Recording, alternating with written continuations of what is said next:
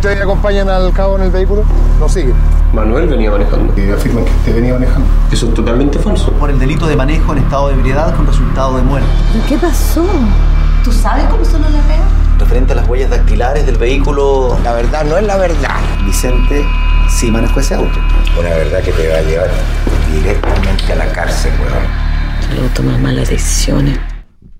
Bienvenidos a esta edición más trasnochada que la concha, su madre, de un grupo que tiene demasiada vida. Entonces, no puede juntarse a grabar si no es a otra hora que no sea la hora del pico. ¿Cómo están, cabros? Muy bien, sean Muy bien. todos bienvenidos al Flimcast, el único podcast en donde hay que dormir a los niños para ponerlo. Oh, Muy bien, muy ¿cuánto? bien. A ver, quiero ver. Ni un minuto. No. 40, 40 segundos. Había que hacerlo. Sí. Está bien. Sí, Te había que demoraste hacerlo. 40 segundos en tirarle eso. Pero yo quiero decir que Paulo, antes de que empezáramos a grabar, dijo una peor. y, y él mismo nos pidió que no lo No, dijéramos, no, que no lo No se reveláramos puede al hacer aire. público. Porque el weón sabe que si se sabe esa weá, murió. No. Murió socialmente. Se retira. Ahora sí, ahora. ni- bueno, Twitter ya te muteó hace rato, pero. Weón, ahora tú, estoy- eres, tú eres muteado de la De vida. estas fiestas patrias no pasa la weá. Ya me han dado 25 mails a Twitter. Soporte técnico me responde pura weá automática. Es el peor soporte técnico. ¿Ustedes creen que la weá era hablar con la gente telefónica? nomás? No, weón. Va- traten de hablar con la gente de Twitter. Es la peor mierda que les puede pasar en la vida. Yo creo que alguien te denunció alguna vez y quedaste bloqueado de algún sistema. No, no, no porque me hubiera llegado el aviso. Yo creo que fue una aplicación terciaria. Bueno, yo siempre ando como aceptando weas como para comentar algún- alguna wea de haber pasado ahí. Algún cookie que te quedó metido. Sí, chao. algún bot. Ah, Tendré que cambiar la cuenta nomás. Qué peludo, Sí, weón. Pero, ¿y el mail que tenía asociado a tu Twitter, lo miráis? ¿Es un mail Es activo? mi mail. Y, y no hay mirado si te mandaron alguna notificación, alguna weá No, así. nunca. En- búscalo en spam, En- weón, sí. en esas cosas, porque Ahí de repente No, ya, ya borré los spam. quizás te notificaron. No, pero este, si tenéis Gmail, este no, no está en spam, está como en esa parte que dice social. Social. Claro. Bú- bueno, búscalo ahí. Y esta sí que es una conversación que no deberíamos tener al aire, pero por si acaso. Es algo que nos pasa. Filo, aquí no ha pasado nada. Esa es la actitud. Aquí no pasa nada. Ah, es es. Suavecito. ¿Ah? Yo como no soy del 1%, No, te obviamente. Twitter me culea, po, weón. Eh, tú, tenemos un miembro de este grupo que viene recién de verla. Yep. El, Sí. Que es el la razón por la que asiento- venimos entrando tan tarde. en a- el asiento en el Hoyts todavía está calentito No, con el eh, culo de este weón. Que eh, no fue, ¿no Cineplanet. Ah, venís del Costanera. Sí, po. Ah, ¿para qué hay esa weá? Oye, mismo- bueno, para, para, pensaba para. Yo encuentro que está... Seamos justos. Para mí está mejor. ¿Qué cosa? ¿El El ¿Ha mejorado? Ha mejorado. ¿Sí? Cambiaron... Es que empezó igual mal. Sí, pues empezó mal, pero está bien. Y, y No, pero está, por lo menos te atienden. Sí. No hay tanta máquina. No, pero ponte tú, yo fui a... Vi tu película favorita, Malo, la vi ahí, el Día de la Independencia. ¿Mm? Y la weá, mira, 3D. estaban todos los parlantes sonando. Estaba todo prendido. Pero la weá se escuchaba como el hoyo. Yo no pude evitar sentir que estaba viendo un cine que tenía los parlantes eh, Tan mal son configurado. yo. No, como el, esa marca alternativa. Porque la weá no se escuchaba bien. Onda, Yo no podía... Aigua, ¿no? no. Yo- No, no. Ay, weá, era terrible, bueno. ¿Qué te pasa con una... Kioto, como por ahí. Kioto. Esas marcas así... Mate- matemos Kioto de nuevo. Sí, matemos Kioto de nuevo. Eran parlantes reco. Yo no podía... Esa, esa es la weá que andaba buscando yo. Onkyo. Reco. Aunque, claro, pero con I. Los pal- Con I es como, este- latina. como el cine Huawei, así como esa marca Shansha. Chuta, aquí. ¿Cuántos auspiciadores matamos de una? Como en, en 30 Huawei segundos está vivo. quedamos en la lista Huawei está- negra. Huawei de- está vivo y muy vivo. Quedamos en la lista negra de Hoyt, de de todo. Nos estamos Eh, aplicando. Eran ya. parlantes Sony, pero con zetas. Yo de verdad no podía ir y decir ¿sabes que se escucha mal porque estaba todo funcionando bien. Pero era mala la wea, ¿no? Bueno, en fin. ¿A ti te gusta el costanero? No, Está mejor. Está mejor. Está mejor. Está No, y hay unas promociones que a mí me benefician. Mm. Ah, Ah, eso ya algo. No, porque lo, lo bueno usan justo el banco que yo uso, así que sale más barata la entrada, weón. Para mí es como ir un miércoles cualquier día, así que.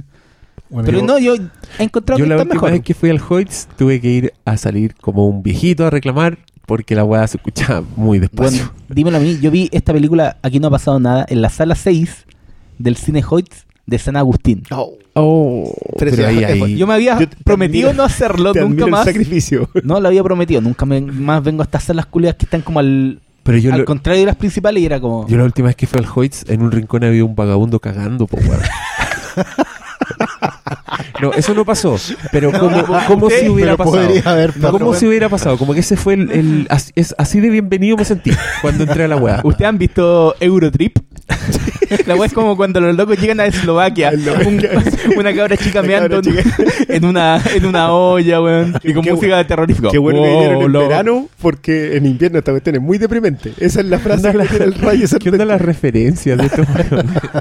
Grandes películas recordadas por Doctor Malo. Eurotrip, cuando va al Excuse Hoyts, me. se acuerda. Excuse me. Weón, es, es gran, es comedia estúpida de, de mierda para ver con yo una la, chela yo la- encima. yo la volví a ver, la vi dos veces Eurotrip, la volví a ver después de, de salir de Machuca. ¿Ya? Porque llegué a la casa así como tan Excuse bajoneado me, que dije, ya sabes que tengo que ver alguna me. porquería esa. Excuse me. Yo, las dos últimas películas que fui a ver al Hoyts, y quiero de nuevo entrar al tema, fui el día, el 11 de septiembre, fui a ver The Purge, Election Year, y después vi Aquí no ha pasado nada. O sea, yo no quiero vivir en esta sociedad más. Porque mm, voy a- yo creo que voy a ser el único weón del universo que va a hacer este puente. Las dos películas tienen N en común. The Purge, Election Year, eh, que es esta película con este De hecho, concepto de sí, que una vez al año todos los crímenes son legales, Sí. entonces todos se vuelven locos y es una manera en que ha bajado la delincuencia. Una película de ciencia ficción media Sí, po, porque distópica. su propuesta es como una tapadera para pitearse a los pobres. Claro. Y en, la- en las dos entraron con ese tema. Sí, po. porque The Purge, a mí encuentro bacán el fenómeno de The Purge, porque encuentro que es el equivalente del tipo de películas que hacía John Carpenter. Yo quiero poner un abismo gigante entre ambas dos cosas, pero creo que es lo Pero- mismo. O sea, como que si John Carpenter estaba haciendo Escape en Nueva York, que era una película de ciencia ficción, con- más de acción que de ciencia ficción, una película de acción con un concepto de ciencia ficción. Eh, que igual buscaba hacer un poco rebeldía, como reírse del, del, del gobierno, como atacar esta weá. Esa película se trataba de un Nueva York distópico que se transformaba como en una en, en un distrito criminal. Como todos los criminales, en vez de tirarlo a una cárcel, lo soltaban en Nueva York, que era una weá muy terrible, en el año 1997, creo que está ambientada. 97. Sí. Eh, bueno, The Purge es como ese tipo de películas, como una película B con, con, con, ide- con algunas ideas, pero que en el fondo también quiere ser solo una película de acción y con metralletas, ¿cachai? Pero que tiene un poquito un afán, entonces yo lo respeto N por eso. Y puta, en esta fecha, en el 11 de septiembre, yo estaba viendo esa película y la encontré súper real, eh, The Purge. Como tenía problemas reales de la gente. Un weón era. Su drama es que tenía un negocio y se lo cagaron porque justo le suben el seguro. La prima se la subían antes de The Purge, que era donde queda la zorra. Entonces el weón necesitaba proteger su negocio. Y yo sentía, weón, estamos en, en esta época donde todos nos sentimos así. Todos nos sentimos que estamos en la nuestra, que la ISAPRE nos culea, que la AFP nos culea y, y como una lucha personal, ¿cachai? Una película que se trataba de eso con personajes así. Y dije, sí, esta weá, esta weá conecta, como por algo se está haciendo esta película este año, como que el sentimiento debe ser general y son súper exitosas esas películas. además. Y después me pasé a ver Aquí no ha pasado nada, que era básicamente lo mismo. Yo me sentí tan, me empecé a sentir de a poco abandonado, abandonado, sí, bueno, me sentí abandonado, me empecé a, a se- sentir resentido social, que yo creo que lo soy un poco, pero como me sentí más resentido, más odiando mucho y con una sensación de injusticia de mierda que encontré súper agobiante y que debo darle mérito a los peliculastas por esa weá. O sea, lo que hicieron una weá muy real, muy bien actuada, que habla de un Chile paloyo, que todos creemos ser víctimas de ese Chile, un poco, y, y que me llevó como por una montaña rusa de sensaciones. Así que iba desde la indignación hasta la empatía. Llegó a un punto en que yo des- ganas de abofetear a ese protagonista porque eh, hablamos de la premisa o todos saben de qué se trata. Hablemos No, un yo, poco. creo, pero que, yo creo que la con- gente no con- sabe de qué se trata y eso a, a lo mejor ayuda a que la gente se interese por verla. Ya, dale entonces. Porque a mí me dio la impresión, de hecho, eh, obviamente estamos hablando de una película chilena, deben ser contados con los dedos de una mano los que han visto un tráiler por ahí o algo así. No, Porque esta cuestión no te la están- comparten en todos lados, ni, ni hay campañas en redes sociales. No, de hecho, son muy pocos los que se interesan a ver películas chilenas actualmente porque te dicen, oh, ya están hablando las mismas weas de siempre. Oh, dictadura. Oh, eh, tetas. o Oh, resentimiento social, ¿Cachai? digamos. No, pero es que hay como ¿Cachai? un prejuicio desde el público hacia las películas Sí, chilenas, po, aunque sean como, no sé, po, estas que son más de renombre, pero como que hay un rechazo a no ver cine chileno. Y es una wea que podéis ver siempre cuando se va a estrenar algo y dice, ah, la veo en la tele, ¿cachai? Es como... Claro, como que si es chileno solo se ve en la tele, así como si fuera un circo chamorro, weón. ¿Cachai? Pero, no, pero hay un tema aquí. El primero, claro, no, yo no sabía, porque para mí fue una sorpresa, una cosa es que la película se base en el caso Larraín. A ver, lo que quiero decir es que Pero ¿cuál es el caso de la reina? es que este es el punto. Tú en Chile tenéis como, podemos decir en general, a grosso modo, que hay como dos tipos de películas. Una película más como de arte, que es lo que tú, de repente casi todas caen en el saco que tú mencionabas malo del pasado caquismo. Ah, el pasado que ¿cachai? la película más de arte, la escuela más europea, ¿cachai? Y la otra es como la película, no quiero ocupar la palabra contingente porque no lo es, sino que es como la película que aprovecha el, el momento. Ponte tú la- las películas sobre el terremoto, las películas del, del cómico que le fue bien en Viña, ¿cachai? Que- Pero sé que es que no. Espera, no, espera, no espera. Sí, Déjalo, déjalo, está, bueno, está bueno. Sí, es una generalidad, no es que estoy diciendo que todas, pero, pero tenéis como dos canales de hacer cine. Un cine que es como un sketch de la tele puesto en el cine y el otro que es como bien artista. Y en ese sentido daba la impresión de que esta película iba a caer en el saco del, de la contingencia. Entonces, como adaptemos la, cosa de moda, digamos, este caso la raíz que pegó fuerte, hagamos una película rápida, ¿cachai? Como que, y para que la gente enganche el tiro con el tema. Entonces, ahí ya había un prejuicio de entrada, eh, que para mí no era negativo, me interesaba verla, pero me sorprendió mucho ver que cuando entré a la película y empezó, me encontraba no con eso, no con lo obvio, ¿cachai? Está el tema de fondo, pero el enfoque obvio habría sido, eh, no sé, po, relatar los sucesos tal cual pasaron, enfocarse como en el juicio, en la injusticia, en un montón de clichés que se dan La en estas películas de- claro, estas películas que son como de, de, de casos de la vida real. Eso, eso quiero decir, ¿cachai? O la película de clásica película de juicio De que los gringos nos tienen más Claro. acostumbrados que la mierda. po. Claro, podría haber sido una cuestión súper formulera y, y por ende mal hecha a lo mejor. Pero esta película se, se la juega y muy inteligentemente por darle un, un- un cambio de foco. ¿Lo decimos o no? Yo creo que sí, porque Sí. a esto ayuda. A ver, el cabro de la- del, del protagonista no es el hijo de Larraín, digamos. Y no por una cuestión de derecho. pues La, la familia acá en la película se llama Los Larrea. Lo que me parece genial. Manuel Larrea. No Manuel está, Larrea, no está muy bien escondido. no, para nada, pero no es, ¿cachai? Pero el protagonista no es el hijo de la reina, digámoslo. El que sale en la ficha y, y al cual la película sigue todo el rato. Sino que es uno de los cabros que estaba en el auto en el momento del accidente. Y la película no lo suelta. Y eso me parece muy, muy notable. Porque en el fondo tú sigues toda esta situación de- de- del atropello y de la manipulación de la justicia pero lo ves a través de los ojos de una suerte de que no es víctima tampoco, eso es lo bueno, ¿cachai? Eso es lo mejor. No es una víctima del, del sistema, aunque en el fondo se lo tratan de cagar porque tratan de cargarle el muerto a él, pero todo eso es parte de una estrategia, una estrategia judicial muy...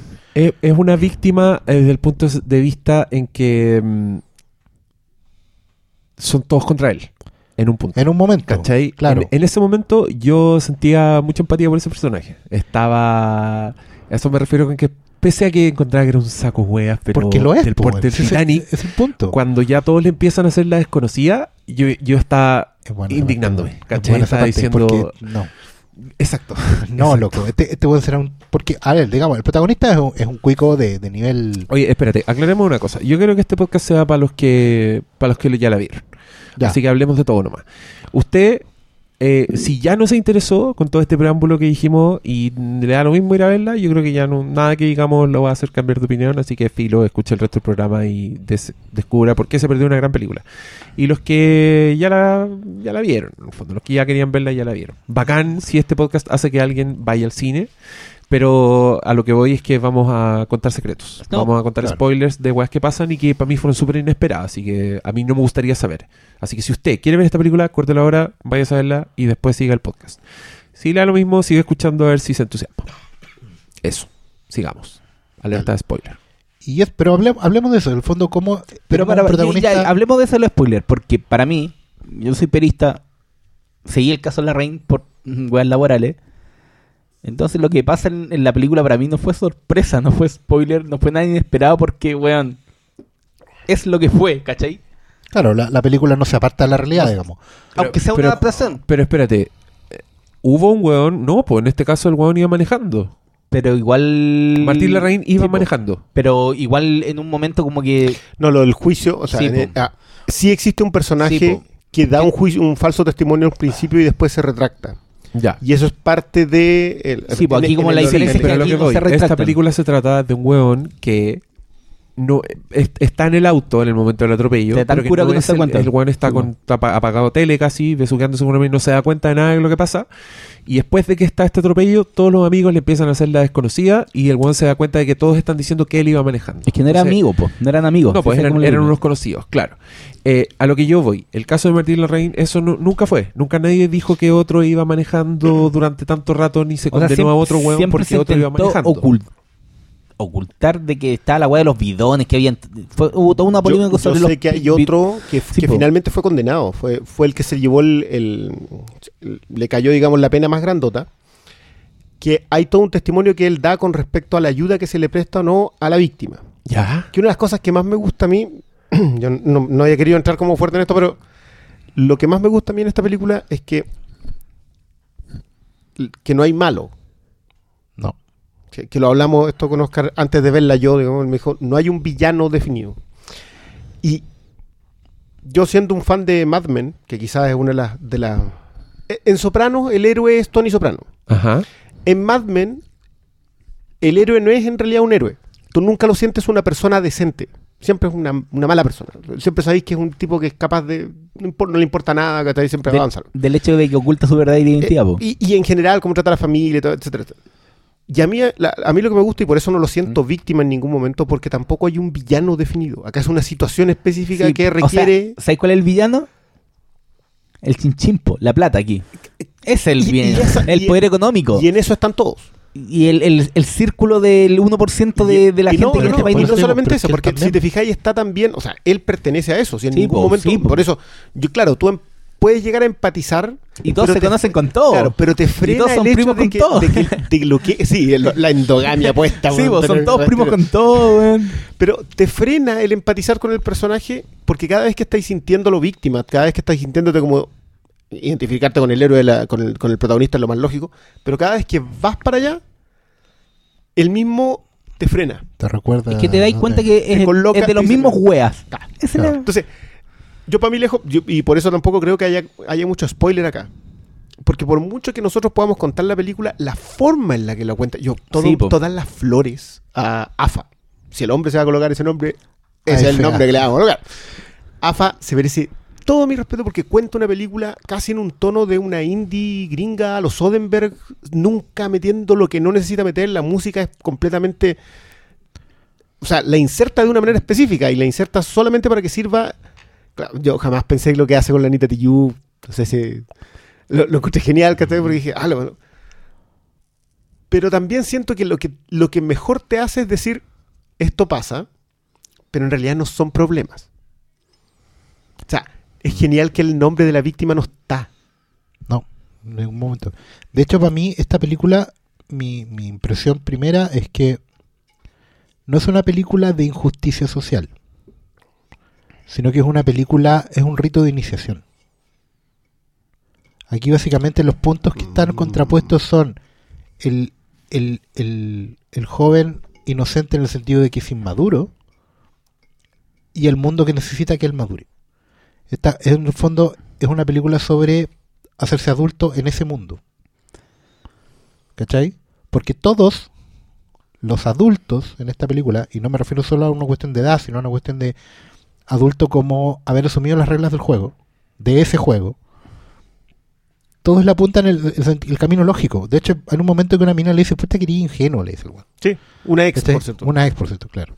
Dice, puta que eres ingenuo, ¿cachai? Y en el fondo, y, porque él no, no pelea por la justicia. En el fondo lo que él mantiene es su postura porque mitad capricho, mitad... Yo no fui, que es una cuestión muy de niño, muy de niño chico, ¿cachai? Eh, mamá, yo no le pegué, ¿cachai? Mamá, yo no, yo no robé la cuestión, ¿cachai? Puede haber sido cómplice por omisión, un montón de matices, pero los niños no ven matices. Este bueno no veía matices. No veía lo conveniente, no veía la, necesidad de adaptarse al mundo del que estaba, ¿cachai? La cagada le pasaba nomás por encima, y pero, pero incluso hay gente de su edad que sabía cómo comportarse al respecto. Y habían asimilado este, este, este fenómeno como adulto de vivir en este mundo. Y eso es lo que pasa al final, en el fondo. Porque lo bueno es que no, no se presenta su, su abdicación, digamos, como un sacrificio. Su aceptar la, la, el cómo funcionan las cosas. Digamos que acá Manuel era el protagonista. Eh, No, eh, no, eh, bicho, bicho. bicho. El bicho en el fondo acepta este juicio, esta pantomima de juicio, porque en el fondo toda la, toda la condena, eso es lo más indignante de todo, que en el fondo estos, estos compadres logran manipular incluso la culpabilidad para que la cosa siga funcionando. En el sentido de los movimientos de los abogados y cómo están escritos los roles de los abogados es muy notable. Tanto el de Goy como el de Ñeco. Están muy bien escritos cómo funciona la weá. Para mí lo más indignante era ver cómo ese weón en un fondo un abogado de la Chile que había estaba al otro lado, digamos, en la otra vereda. Sacaba a preso de la CNI, ¿cachai? O sea, un abogado de izquierda. Pero en el fondo, puta. Que se vendió el sistema porque algún dijo que se había forrado. Que no se Es vendió el diálogo. sistema, en el fondo, claro. No, ¿Cómo que no? Pero, No, sí, es que- se- es que pero son se las- no se se vendió ¿sabes la plata. Espérate, no se eso no- porque eso no lo el- muy buenos que el matices. sistema es... No, ese es uno de los muy buenos matices, porque de la misma forma que Oscar describe que este personaje, que los ingredientes están, él pertenece a esa sociedad. Antes de, de saltar a la adultez de esa sociedad, ya pertenece. O sea, porque su comportamiento de joven es el de todas las generaciones que han venido antes, porque no tienen ninguna preocupación en el mundo. Y el rito de iniciación, que es asumir las reglas del juego, como lo, lo escribe preciso, los otros ya lo hicieron. Ñeco ya lo hizo. Y ojo que Ñeco no Y se, entró ¿sabes a la qué no se vende? No, por pero qué. yo estaba hablando del, claro, pero no, del, del no es- Ñeco. claro, porque no es que Él no, se, que vende porque en el fondo él siempre es como. No, po, es como Ñeco se Walker. vendió, pues, si él No, es un diálogo. porque No, no, no. Te dijo, te dicen un- No, en un por- ¿Sabes momento, por qué no? yo me he forrado. Sí, Claro. sí, pero ¿sabes por qué no? No se vendió nunca porque él siempre estuvo ah, vendido. obvio, sí, sí. Porque sí. él, a ver, él entró a la universidad en una época en que no entraba el, el- Ah, sí, la po. plebe. ¿cachai? No entraba el, el C3. Siempre entró la elite. Pero él se vendió el dinero, sí, es la. Sí, pero es que él No, es que- aceptó es las que- reglas del juego. Es que eso es lo que pasa. Yo, A yo pesar de ser siento- de izquierda, ¿cachai? yo siento que acá te man- Es como Walker en la DC. Yo no, yo no entiendo por qué, por qué hablan de, de que ese weón se vendió. Onda, ese, weón no- ese personaje no tiene un cambio. Ese weón entra como un representante del mal y el weón te está describiendo su mundo nomás, porque está haciendo una escena que yo encontré que es brillante, que el weón Sí, está haciendo sí. una está haciendo unas amenazas implícitas así, pero weón, paloyo. Y parte de esa weá es describirte al enemigo, ¿cachai? Claro. Y eso es lo que hace el weón cuando dice que se forró. El weón te está diciendo, este weón es una máquina. Este weón eh, tiene No, pero- esto, claro, pero tiene plata esto, no la el rea, weón despierta, el weón no duerme, ¿cachai? Y yo tenéis que estar ahí, la pega es pelúa, pero me he forrado, ¿cachai? En el fondo te está diciendo, todo esto es lo que se te va a venir encima. No, él le Mira, dice, no, no es un discurso de ine- es inevitable que tú vas a perder. Mira, para mí hay dos detalles. O sea, hay do- los dos diálogos con los abogados son momentos específicos. Creo que están muy bien casteados los dos. Puta. Muy, Oh, muy bien sí. muy, muy extraordinariamente. O sea, en general yo la- las actuaciones, es el segundo punto después de AFA, todas las actuaciones. O sea, yo me creí cada curado. Y, es, y perdón, vivimos en una cultura, estamos Ebrio. en Chile. O sea, creerle a un curado, que, est- o sea, alguien que está actuando de curado, es difícil. Y acá están todos bien, las minas curadas, todos están bien. Pero el cast Pagoich, que se detiene para hablar cuando hay atrás un graffiti que dice a 33 años de golpe, nada ni nadie está olvidado. yo vi eso, vi a Goich hablando con el cabro y explicándolo qué es lo que va a pasar, y yo dije, esta historia es más grande. No nos está... O sea, ese, ese sentido que tú te das muy bien del acepta las reglas del juego, se juega así. Sí, po. Esas- eh, por eso no, no, no, no me sale el resentido.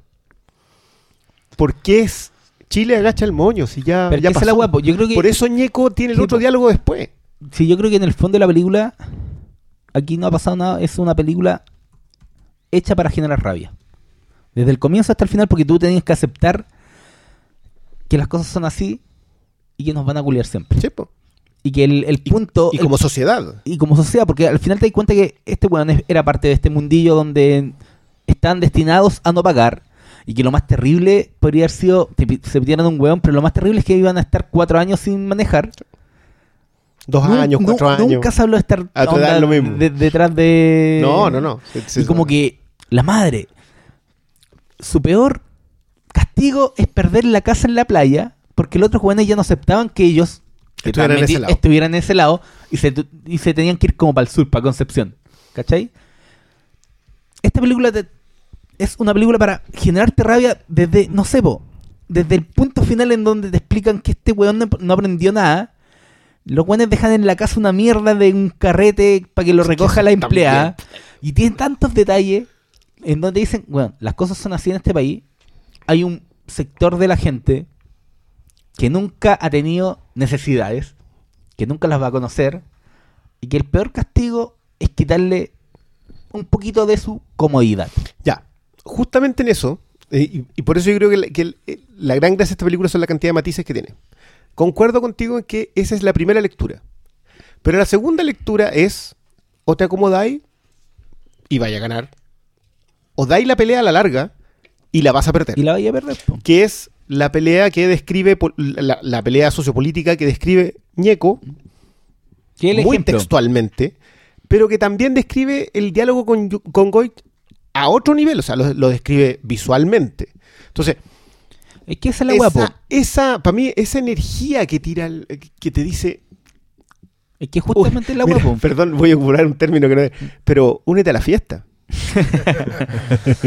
Es que esto está todo relacionado porque en este país la elite intrínsecamente va relacionada con el golpe militar. Sí, sí, es que Y- ese es el otro punto. ¿cachai? Yo creo Entonces, que es que por eso a mí me encanta, me encanta, yo lo comentaba a propósito del secreto de sus ojos, que a mí siempre como que te llama la atención que la gente dice, pero ¿por qué siguen haciendo películas de lo mismo? Este es el mejor ejemplo que tú podías hacer películas de lo mismo y no decírselo a nadie. Porque nos dieron las consecuencias. Ellos porque, porque te aparta, eso es lo mejor de todo, te aparta, te quita, te coloca, te dice, estos son otra gente y te voy a contar su historia. Y vas a terminar odiándolos. Pero no importa, porque igual estáis comprometidos y es genial porque para mí el tema de no empatizar y estar a la vez fascinado con la película, el personaje de la mina a la que se agarra el Vicente, lo encontré extraordinario. O sea, de partida la mina actuó impe- impecable y muy guapa por lo demás. Pero su definición de la vida, ¿sabéis que esto se puso fome? Así que chao. Bueno, a mí la escena que me, me dejó dado vuelta, porque tuve un, una, una epifanía en la escena, es cuando el weón se está culeando a esa mina. Y le dice, eh, y yo estaba empezando a molestarme la escena de sexo ¿En el- ¿La de atrás del auto o la otra? atrás del auto. Ya. La gratuita. La digamos. gra- claro, la, la más explícita. Y me estaba empezando a molestar la escena de sexo gratuita cuando el weón dice, la mina le dice, ¿tenéis condón? Y el weón dice, no, ya no te adentro. Ah, chucha, me fui adentro. Sorry, perdón, se me olvidó. Ahí está todo. Y ella le dice, En esa escena está todo. se te olvidó y, y te lo dije hace un minuto. No, Es que le dice ahí- que es ubicado. Ahí nos Es ubicado. recuerda, ahí nos recuerda que el- los problemas de ellos, de esta, de esta casta, digamos, matar a un buen atropellado, curado, eh, dejar embarazada a una weona y tener que abortar después, eh, vender una casa en Apendicitis le 750 llaman. millones para pagar O sea, 50, 750 millones 750 para pagar millones 50. para pagar 50 eh, y irse un poquito más al sur. No, Son salir- todos por la CFR. O sea, puta, es que no me di cuenta. Es que es exactamente igual a la guala de. Para mí, para mí esta película eh, fue un poco ver como ver Barry Lyndon. Porque Porque película de la alta sociedad donde realmente no hay problemas de dinero, donde el dinero que- no existe, en verdad. Claro. No se habla, esas cosas no claro, hablamos. no, no, no al, no al como No lo hablamos nosotros, por lo menos. Es como, Claro. Claro, no hay necesidades. Lo que se desplaza, en una parte de la mina le dice, ven a, ven a buscarme porque no tengo cómo irme. Lo que dice, ya estoy lejos. ¿Cachai? Como que no, no, no sé, es un mundo y, y donde la alta sociedad existe, como es, es tuya, nomás. Claro. No, no hay, como Bar Lindo, pues los Sí, buenos es verdad. muy- no hacían muy nada, punto. de repente se sentaban y firmaban papeles. Como que eso era todo lo más cercano a, a mostrarte qué pasaba en ese mundo. Acá es un poco parecido. Acá los personajes existen, deambulan. Y este weón que est- está completamente huérfano. O sea, pese a que él también me empezó a dar una sensación de angustia cuando este weón estaba con la mierda tan al cuello, cuando estaba siendo atacado por todas partes. Y el weón salía a carretear, iba, ¿dó- ¿en qué está? En el Claro. teléfono, así como. Ese- el uso nada, si no le va a pasar nada. Loco, el- bueno, en general hablemos, hay que hablar del lenguaje en esta película. Uno de los grandes prejuicios contra el cine chileno es que o no se entiende nada, onda, el cine chileno necesita subtítulos, porque todos son muy flightes para hablar, o, o, o todos son muy impostados. Oh, me has golpeado, actúan muy como de teatro. ¿Cachai?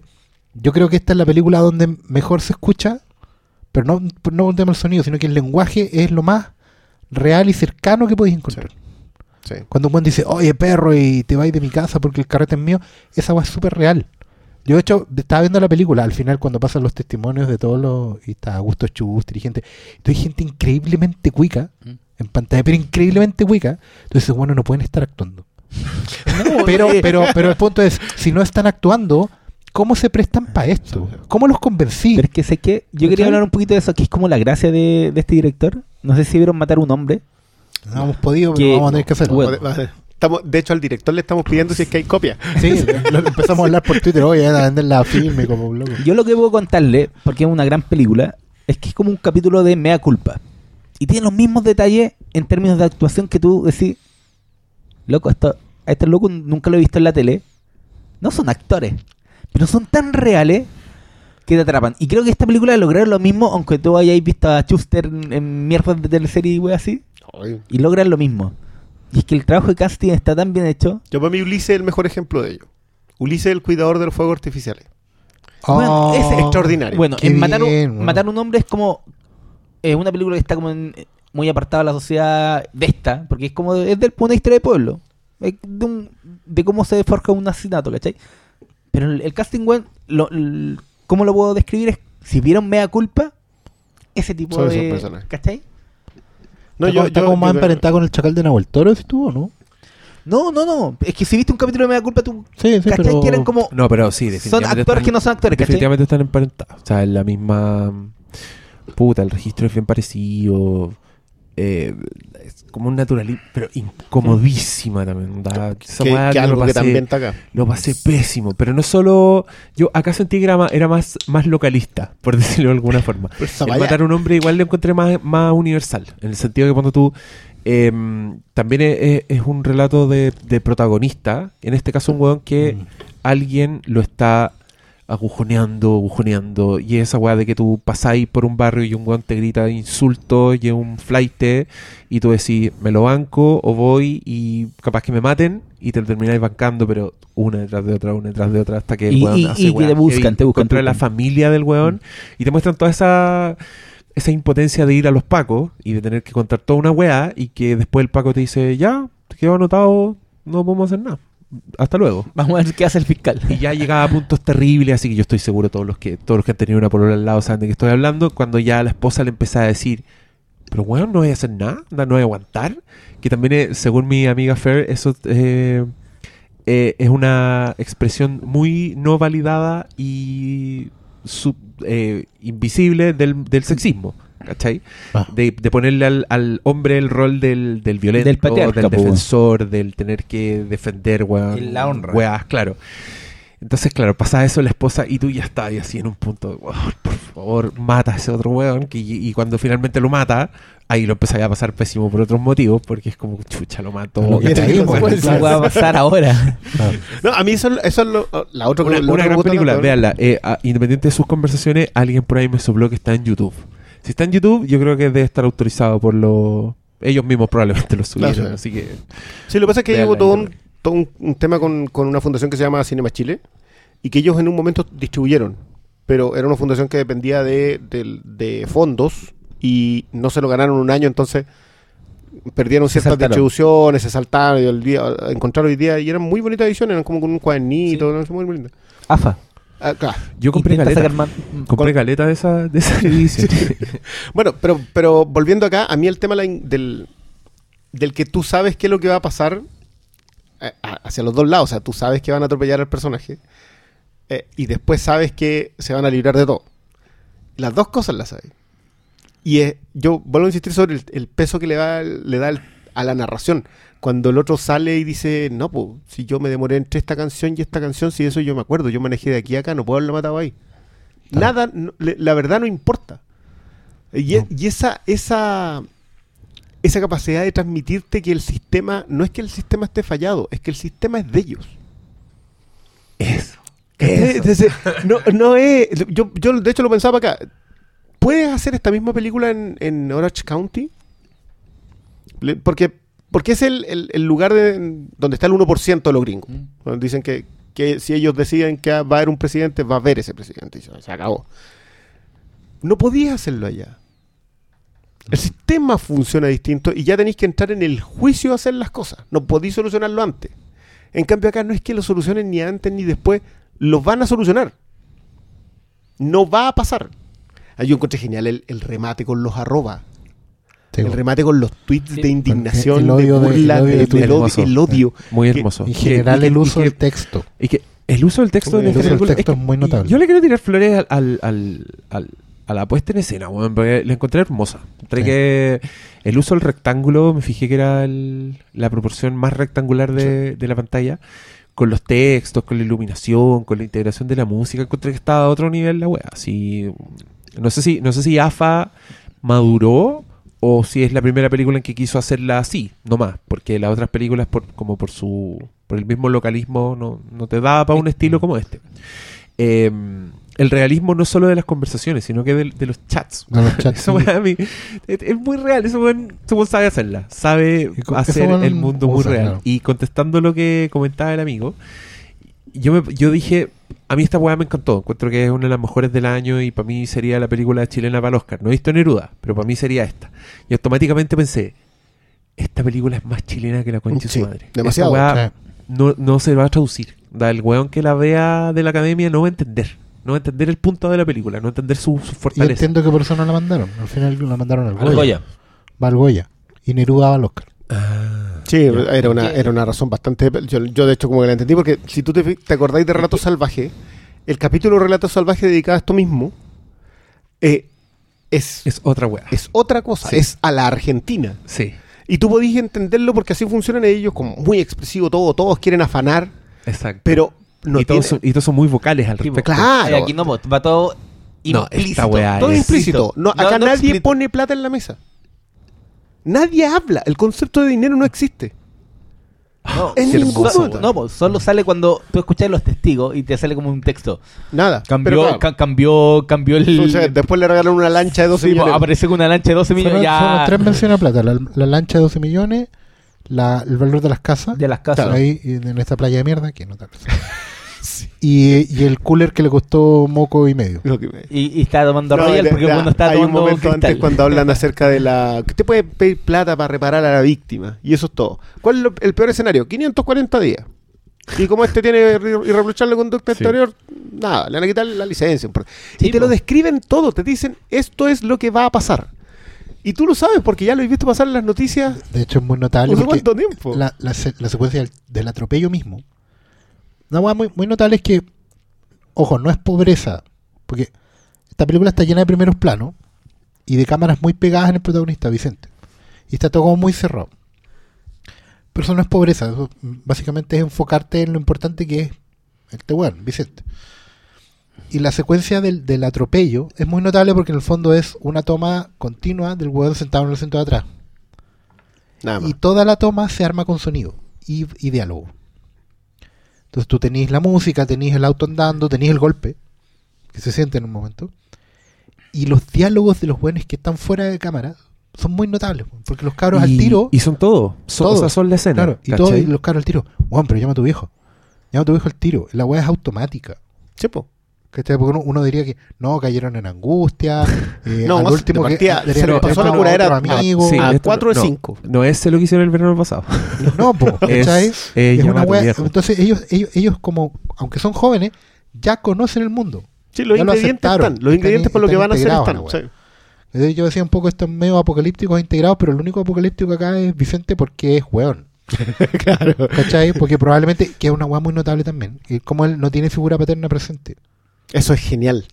Yo pensé que, porque claro, cuando vi los créditos dije, va a Claro. ser alguno de estos ¿Por qué no viene mi viejo? Y de hecho solo tienen un diálogo eh, por teléfono. en el que no hay voz. Claro, porque digámoslo, Goy no es el papá de él. No, pues. No se yo, confundan en Yo una weá. durante mucho rato pensé que sí era el papá. Pero era por eso, era porque Claro. mi, mi cerebro me decía que el papá iba a aparecer en Claro, algún minuto. pero no, ¿cachai? porque abogado No, minera, no es penalista. po. Le dicen, Nunca apareció. tu papá el es tío. penalista, no es... Oye, o y sea, ese- es de minera, no es penalista. Goich, weón, Qué puta Es- que Es que era.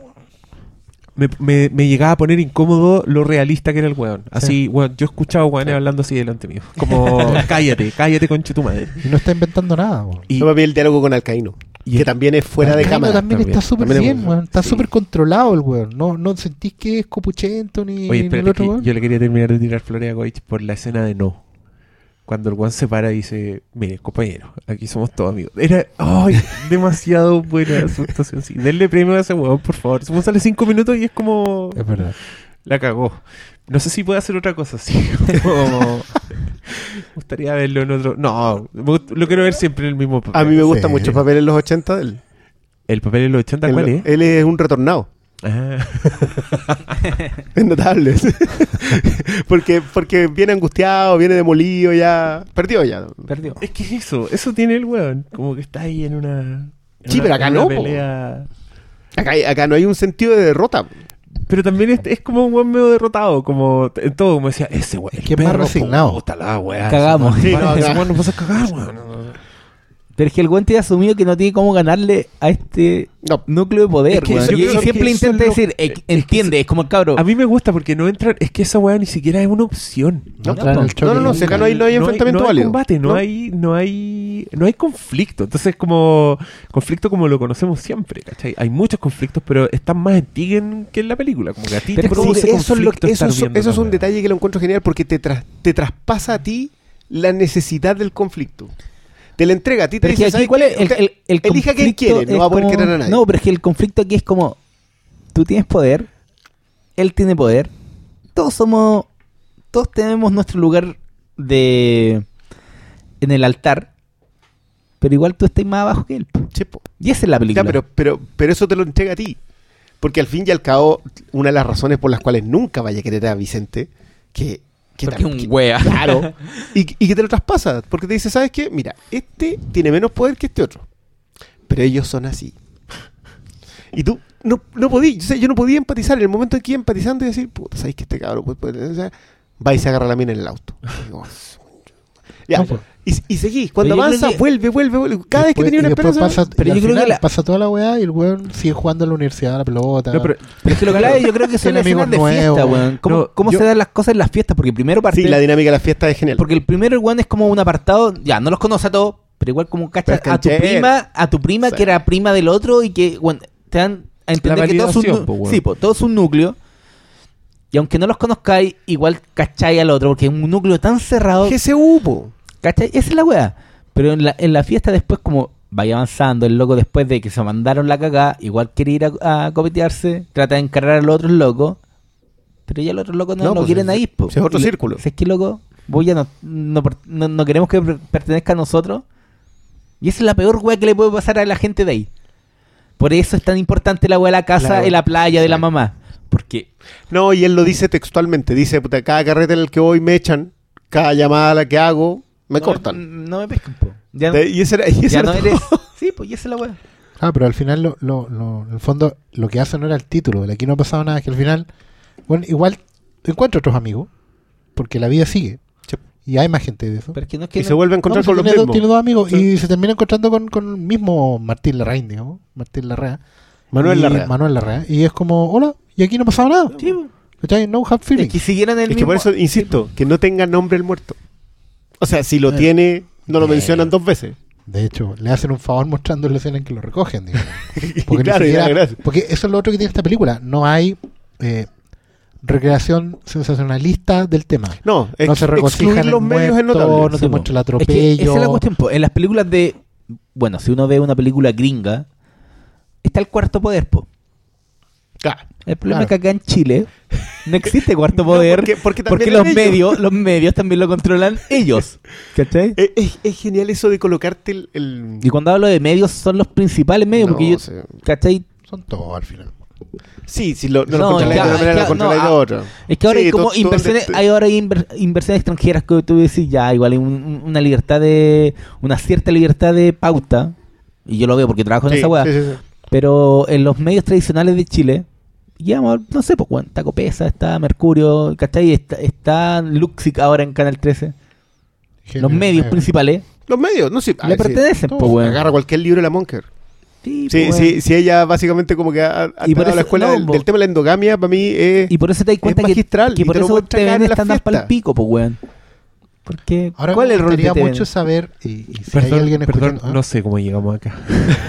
¿Por qué estamos poder. hablando del- de los medios de comunicación? Yo pensé que estábamos Porque no está el- porque, porque no están están- presentes. No, porque en una película de juicios gringas siempre veía el, el rol de los medios. po. es que la y cómo estructura lo cubren. gringa, acuérdate que los gringos tienen como Pero tú, estructura creí- jurídica. pero tú crees que eso... eh, Es que no, ¿tú po, que- esa es la gracia de que esta AFA- película. pero ¿Tú crees que a AFA querí- le interesaba No, eso? po, No, es que yo creo que la gracia de esta película es que los medios estaban de más porque ¿qué tienen a cortar, weón? no Es existe. que no, Es que no existen porque la, son la parte estructura de la película para él no existe. No existe nada más que el poder. Y eso, y eso es lo extraordinario porque a ti te O sea, compromete con eso. Digamos que en términos como de comunicación, por algo están las reacciones de la plebe con arroba. Eso- eso es y no los medios. ¿cachai? O sea, tú de repente veí una portada eh, que, que era como un símil de las últimas noticias. Sí, y es genial porque tampoco lo involucra. Dice Sí, auto De del senador, senador, la, raíz, Rúa, ¿cómo se llama? La rea. La REA involucrado juicio. en accidente. Y no hay juicio, po. El No, po. juicio viene de la gente. Oye, pero ¿y se fijaron en los arroba de los twitters? Sí. Había uno que El decía Martín Larraín falso. No, bueno, la- las tallas, eso sí lo encontré muy bueno que independiente que y, esta había, fuera una y había otro, basada. y había otro que el tweet era ese Martín Larraín que la chupe. Decía Martín Larraín, no Sí, decía po. Larrea. Sí, Bueno, eso, y también hay otro que dice, le salió barato, le salió 50 millones, ah, no, le salió 10 millones más que a, Herre- que a Johnny Herrera que pagó 40. y tú lo lees y dices, claro, esto es lo que pasa al final. Y es lo, y es lo Y eso único. todo, y es lo único que vaya a poder es lo hacer. que tenía. Sí. Nada más. Oye, la weá. Que, bueno, a mí me pasó, yo estaba pensando en eso, porque el momento del juicio, que yo encontré que era pedazo de escena. Sí. Y muy simple, como la solución narrativa es, es hermosa, weón. Sí, todas las soluciones narrativas son económicas. Sí, y, y muy puras. Bueno, y en este caso como que te mostraban todos los testimonios, los testimonios, y llegáis al último de, de bicho, y cuando el weón dice la mentira, yo estaba en mi asiento, me sentía muy mal, porque dije, puta la weá, es, es una, finalmente una película que me hace no querer vivir en, est- en esta sociedad, ¿cachai?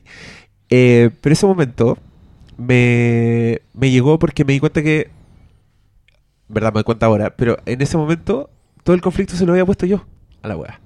Y, y, y en ese momento me di cuenta que en verdad no había conflicto. No, nunca pues, hubo. nunca lo hubo. Pa' el weón, el weón insistía como cabro chico.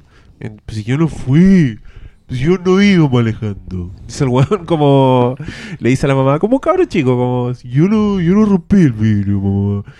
Entonces tú decís, "Ay, ¿habrá algo? ¿Habrá una intención? Pero tú se la ponís. Tú tení- yo tenía esperanza. Y cuando aparece el one, y por algo es el último en aparecer, porque AFA también quería que yo me sintiera así, eh, es, de- es devastador. Y después de eso lo único que te queda son los tweets. Y, Y el loco todo. manejando. y ahí está. Y Con el loco Y el loco manejando. manejando Ni siquiera tuvo suspensión de condena. a un carrete. Va manejando. a donde va a tomar. Ah. Y en donde la, la comida, todos los desperdicios los va a tener que eh, retirar No, la nana. No, yo lo encuentro genial que, que ella llega, agarra la, la manguera y te apaga la lista. Como que No hay cada más. solución No hay visual, más. si yo, Hasta- yo de acá, esa- yo, yo vengo hasta fascinado. esa- hasta esas weas eran Vean, buenas. Hasta esas matar a un weas- hombre, weón. Hasta esas weas eran buenas. Las interacciones con la clase obrera.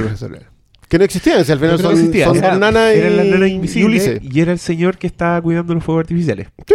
Y el señor que está cuidando los fuegos artificiales le inventa una conversación a este weón y es para robarle.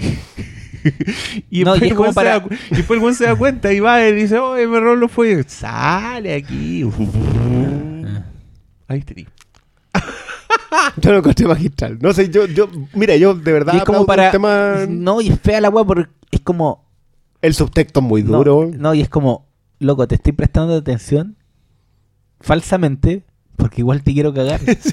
¿Y para qué? Para robarte unos fuegos artificiales que, que voy a tirar puedo con, comprar. Que, que- que puedo comprar, pero los voy a tirar con mi amiguito ahí y va a hacerle como, ay, recordemos esta noche. y- ¿Sabes qué? Eso a mí lo que más me gusta porque no es, no es como que te crea el resentimiento.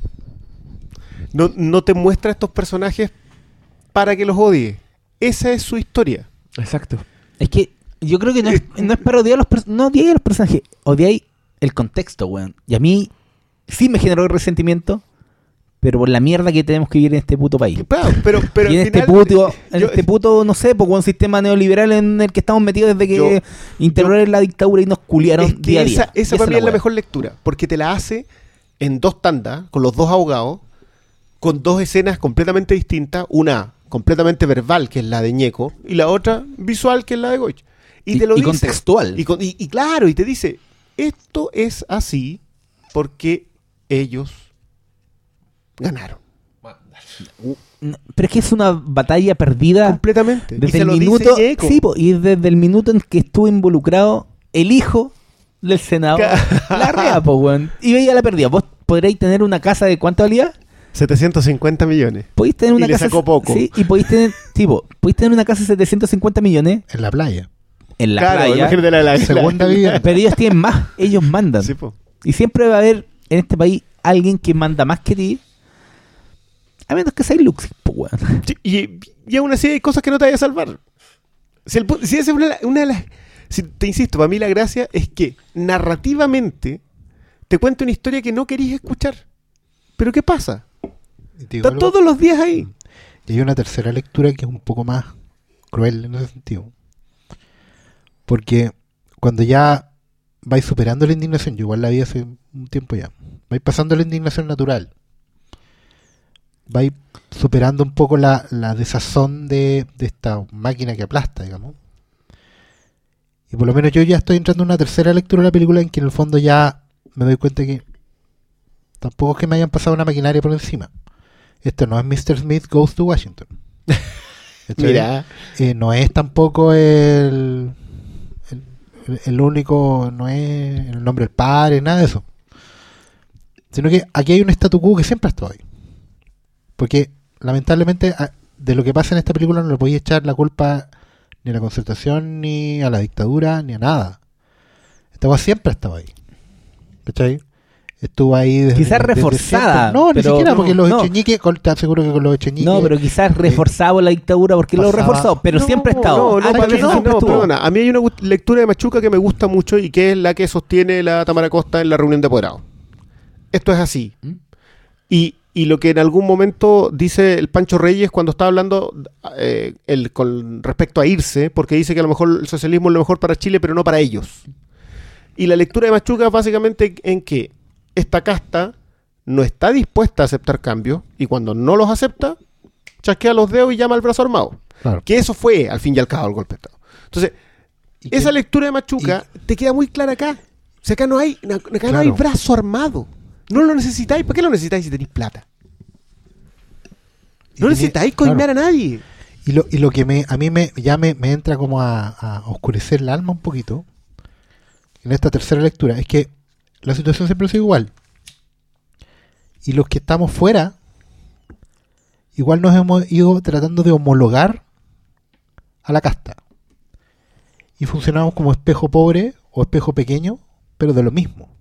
Porque una cosa que me perturba mucho de esta película es que en el fondo toda la secuencia del carrete, de lo que el bueno hace en la playa, de que de, de su vida en general, si tú le sacáis los privilegios, es lo que puede hacer cualquiera. Sí, es lo que hacíamos los 20. digamos. No, él, él no hace un carrete, o sea, él tiene plata para salir y si quiere va a desapallar a Maitencillo a donde chucha sea, de Roca Santo Domingo a zapallar si quiere, porque tiene auto.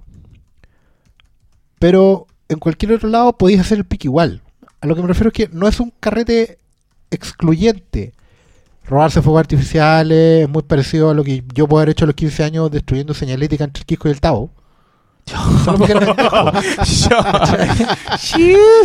O sea, yo una vez que, iba caminando del ese Tavo al carrete puede ser Quisco. igual ahí cuando yo, yo me pité un culiado allá en Puente Alto, po, weón. No, pero ponte tú, yo iba caminando del Tavo al Quisco una vez con varios compañeros y en el fondo nos empe- empezamos a sacar los letreros de, de pare, de cuidado con la curva, ¿cachai?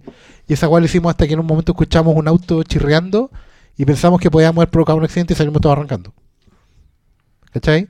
O la vez Ya. que tomamos mucho en, en la costa también y uno de los compañeros se pone blanco y se desmaya. ¿Cachai? Y, y hubo que llevarlo a la posta así en un auto haciendo dedo y la weá, ¿cachai? Son cagadas, pues, weón. ¿Cachai? Cuando, cuando en un momento yo pensé que el weón podía dejar otra cagada y dejar embarazada a la mina, en, en esta película, pues, ¿quién- Una ¿Qué- qué apendicitis. no le ha pasado, en ese límite, pues. No, pero, Ya, pero- sab- sabía pero que iba a haber Oscar, apendicitis. es que tú lo tenéis claro. Cada una de esas cosas que hiciste, ca- cada susto que pasaste cuando a la chiquilla no le llegaba, o, digamos, de, o de dar tonteado de Ya. pendejo, weá. Son pero te cosas que yo que, no- hacer responsable. Sí, pues, sí, esa es la diferencia. Ellos Aquí no. no, po. Por supuesto que no. Y No eso, y eso es, por Y eso, eso digo que es una tercera lectura. Que, ¿cachai? que al final eh, es que uno podría decir, es que ellos son tan, tan despreocupados. Claro, es verdad, ellos tienen solución para esto. No- el resto no. Pero no son culpables mora- distin- moralmente distintos a cualquiera de los demás, ¿cachai? En el fondo, el privilegio de ellos está En eh, el acceso, weón, a la solución. en, en que tienen la solución dada ya, ¿cachai?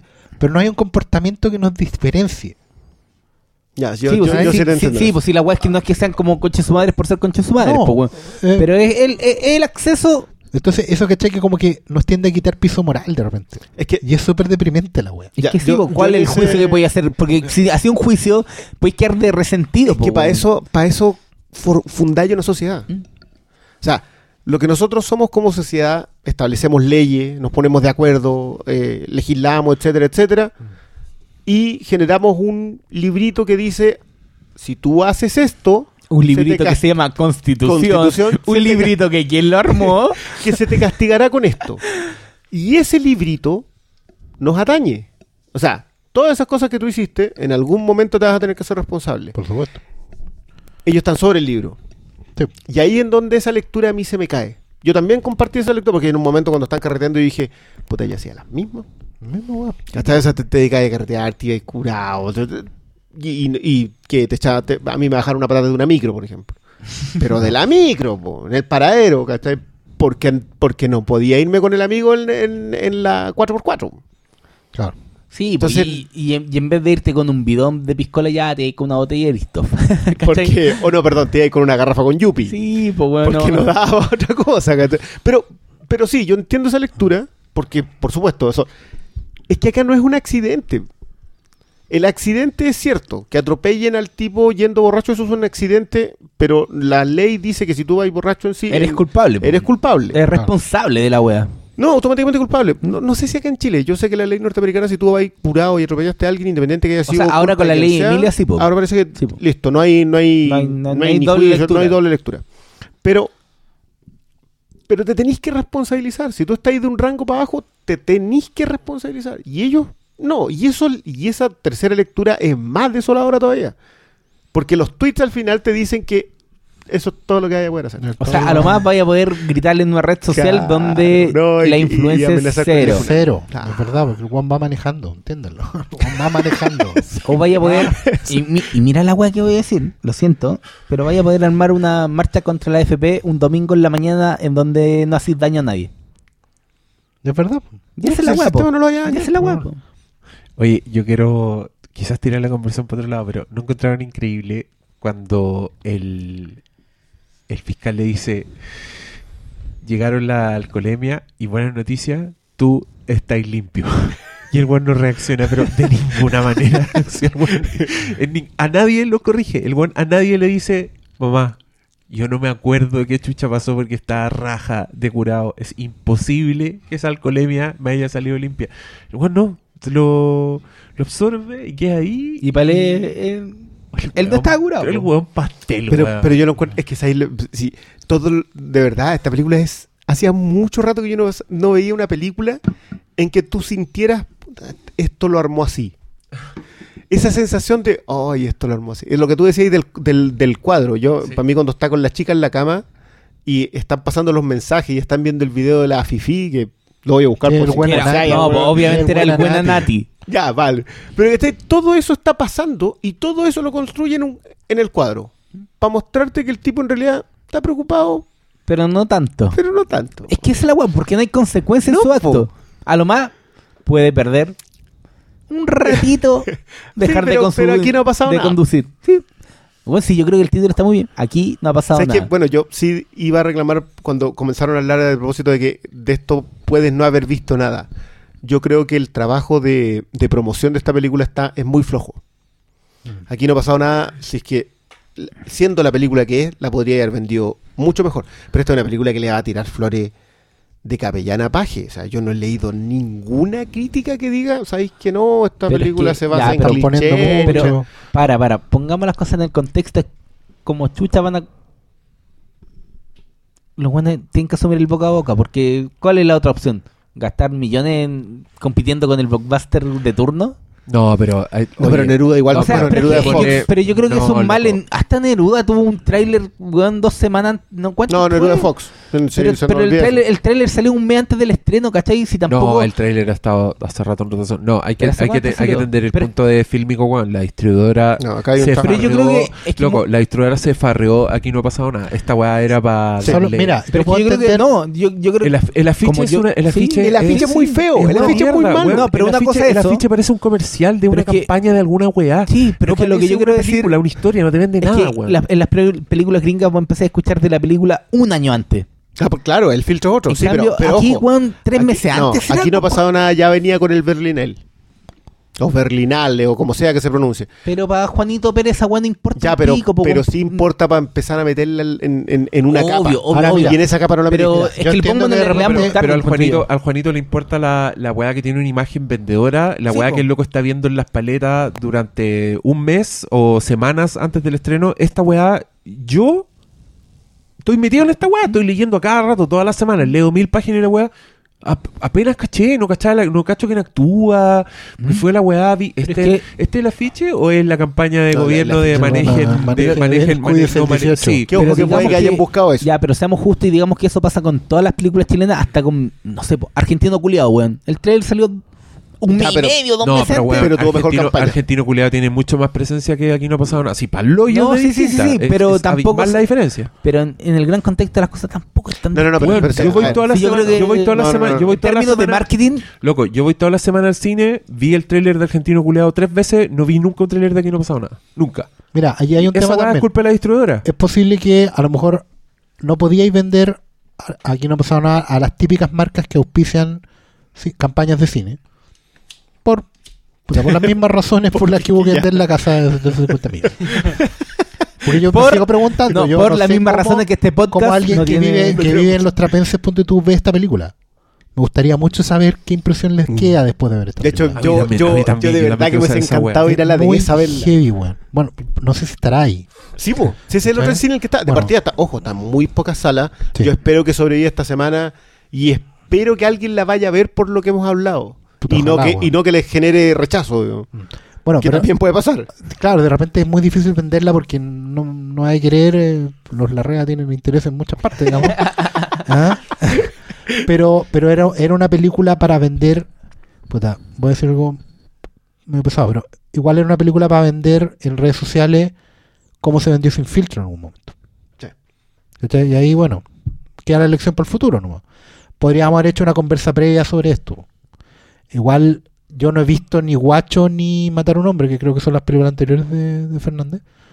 Pero ya me queda claro por lo que hemos hablado y todo que este tipo debe ser un superdotado y quizás el mejor cronista de la sociedad chilena de mucho tiempo. Porque si nos estamos dando cuenta que lo que es matar a un hombre, que es como esta cosa media culpa, media campechana, media entre el campo y la ciudad, guacho, que bueno, el nombre lo dice todo, y ahora tenéis aquí no pasado nada que el otro extremo, igual se está paseando y está describiendo para la posteridad heavy lo que era la sociedad chilena del siglo XX al XXI. Hemos dicho que el lugar donde mejor se escucha un diálogo chileno y es súper creíble en esta weá. El weón logra salirse de toda la chimuchina de lo que hubiera sido una película de juicio de People versus Larrea, ¿cachai? Que podría haber sido.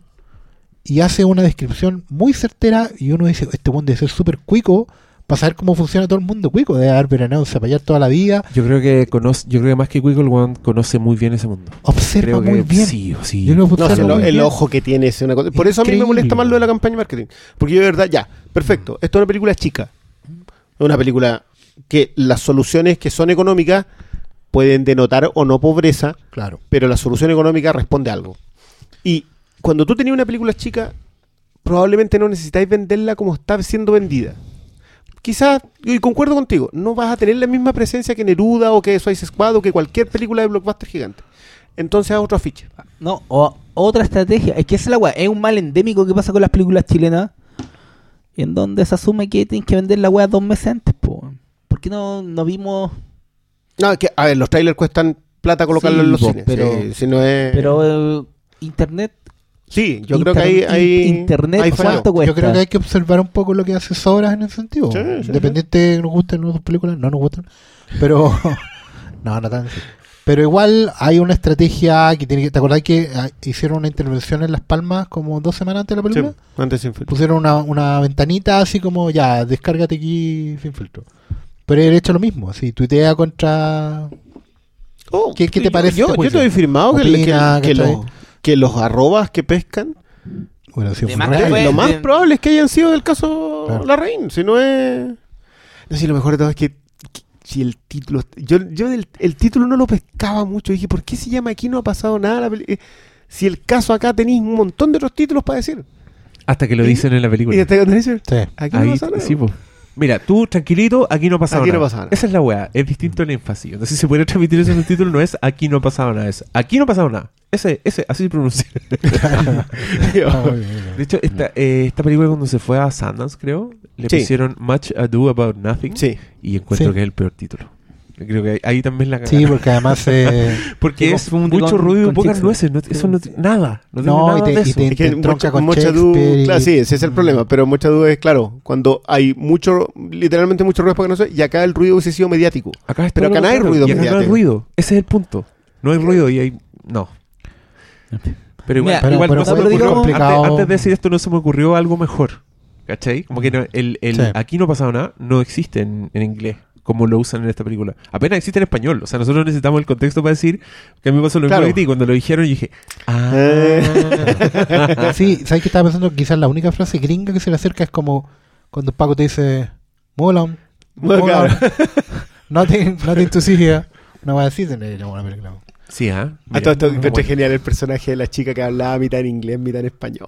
Dindy, Dindy Jane se llama ella. Que para mí tiene un nombre que debería estar adelante de una, una serie B así ¿Cómo se de llama? asesinos. Se llama Dindy Jane. En Dindy ¿Eh? Jane Scream Queen, al tiro. tiro. Dindy Jane en Fright Night, parte 5. Dindy. Ella actúa en una teleserie muy buena que se llama Preciosa. Ustedes pueden ver de lunes a jueves. Y que ella, curiosamente, en la teleserie pololea con Vicente. Bicho. ¿En serio? Vicente Márquez. ¿También? Si recuerden, para verla tienen que dormir primero los niños. Porque cuando se duermen los niños, se, se pone. pone. Ya lo saben. ya. Entonces, vayan a ver. Sí. Aquí no ha pasado nada. Sí, por favor. y, y, vayan, y creo vayan. que en este podcast había que hablar de otras cosas más. Tú Ah, querías hablar puta, de... puta, el puente bueno. Porque aquí ha pasado todo. Yo quería hablar de eh, que justo se está parando Oscar Sala y esto le compete, así que mejor, mejor hablamos de otra cosa. Ya, contestemos preguntas. Partamos. Ya. Hay, hay calera de preguntas. O para, Eh, para, cosas cortitas de, de que, que están en la cartelera. Yo vi la del dragón. Ya, ¿te ¿La gustó? viste tú? Sí. Es una película familiar Pero divertida. fome. Me encontré fome. fomeque.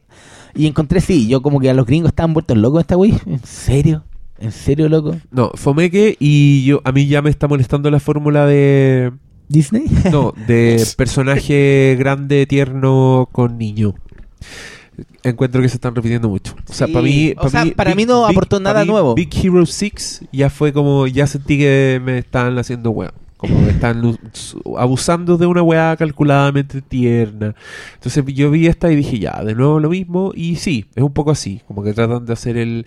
Pero es, es extraña la película. Igual, igual la respeto un poco porque siento que. Está bien contada. No, y, y se escapa de, de- de todos los vicios de películas familiares, ¿cachai? Es como tiene un pulso completamente distinto.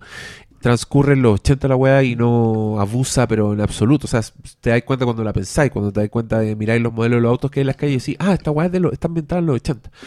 Y. Pero la No, encontré sí, fome. no es Stranger La Things. encontré fome, Sí, weón. Sí, sí. como no, en ningún momento yo, Yo- dije, ¡oh, qué buena! Sí, no, pues, yo tenía como muchas expectativas porque los gringos decían que estaba la raja. Pero, ah, ¿En serio? ¿En serio, loco?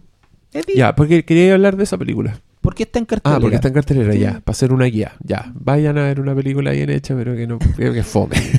No, yo creo esper- esp- esperen a Blu-ray, vayan a la tienda fílmico. Chichín. Y se la compran Cachín. después. Cachín. Ojalá, cachín. ¿Quién cachín aquí? Eh, Nadie. la verdad que últimamente, yo después del... eh, creo que ha sido un renazo Civil War, así que estamos, estamos preocupados. Ah, ah, ya. Ya. Puta. Eh, Ah, y vi Blair Witch, que se estrena esta semana. la secuela de Blair Witch Project. Si quieren ver un remake reinicio, que no- no, Ah, a aporta mucho, mismo. vayan a verla. No esperen mucho, tiene buenas ideas, pero está muy resuelta y tiene el- el- un clásico problema de la película de terror en el que si te das cuenta que los personajes son hueones y hacen wea, la película se te da... Se te A la da wea. a las weas. Y es un, pro- un pequeño problema esta película que tiene buenas ideas, tiene una, una wea con, con el tiempo que está súper interesante, pero los trailers te vendieron algo mejor de lo que es. Que es Eh, algo mira, muy eso- habitual. Eso, es no, algo- eso no pasa nunca. eso es algo muy sí, habitual. qué raro. Y no sé, po. The Witch, signo mayor, Blair Witch. Onda, no hay, no hay Ya, dónde perder. Pero eso es como. igual se daba. Oye, qué bueno que nombraste esa película porque yo quiero aprovechar de hablar de. Debido a la muerte de Gene Wilder, que era un actorazo eh, que protagonizó comedias de Mel Brooks clásicas como Young Frankenstein y Blazing Saddles. ¿Cómo se llama esa en español? El joven Frankenstein y. No La del cómo se oeste, llama. Blazing Sí. ¿Cómo se llama Eh, esa? No sé cómo lo puse acá. Bueno, pero el, el, el que está detrás de la chica roja y la, la weas con Richard Pryor. Que esas son unas joyas. Que el 80 también ¿Cómo hizo. se llama esa de cuando uno era ciego y el otro era sordo? ¿O el, o Ciego, era un- sordo y loco en español y en inglés se llama See No Evil, Hear No Evil. ¿Y cómo se llama en España? Si Y- lo no, No, me, era- no me chilles que no te Y la veo. otra era wea como Steer. Crazy, una wea así. Stir Crazy. Still crazy. Esa weá tenía. Puta. Yo lo conocía porque a mi papá le gustaban las películas de este weón. Entonces yo veía a Gene Wilder y lo asociaba como con Oye, un para, para, para, para, para. Y no dijimos, no dijimos la película más conocida de este weón, po. Willy Wonka. Willy Wonka. No, yo quise decirlo, pero me interrumpieron. Ah, y, y, y- y lo quería este weón. Porque para mí lo asociaba con buen rato y todo. Y ya más viejo, caché que en verdad el weón es súper buen actor. Y tiene eh, dotes de comediante así que tienen los grandes comediantes. Pues como una, una expresión muy graciosa. eh, no sé, el weón es muy, muy humano, muy, muy querible. Y tiene también se caracteriza por ser personajes bien excéntricos. Y yo, y yo la que decidí repetirme en homenaje, nunca cosa wea, pero ahora lo hice. Se murió Gene Wilder y ese día quise ver una película de Gene Wilder, vi Young Frankenstein. La de Mel Brooks, que es una especie de. No sé si le da para sátira, pero muy inspirada en las películas de. de monstruos de Universal. Es que, Principalmente Frankenstein y Bride of Frankenstein. es que lo que pasa es con.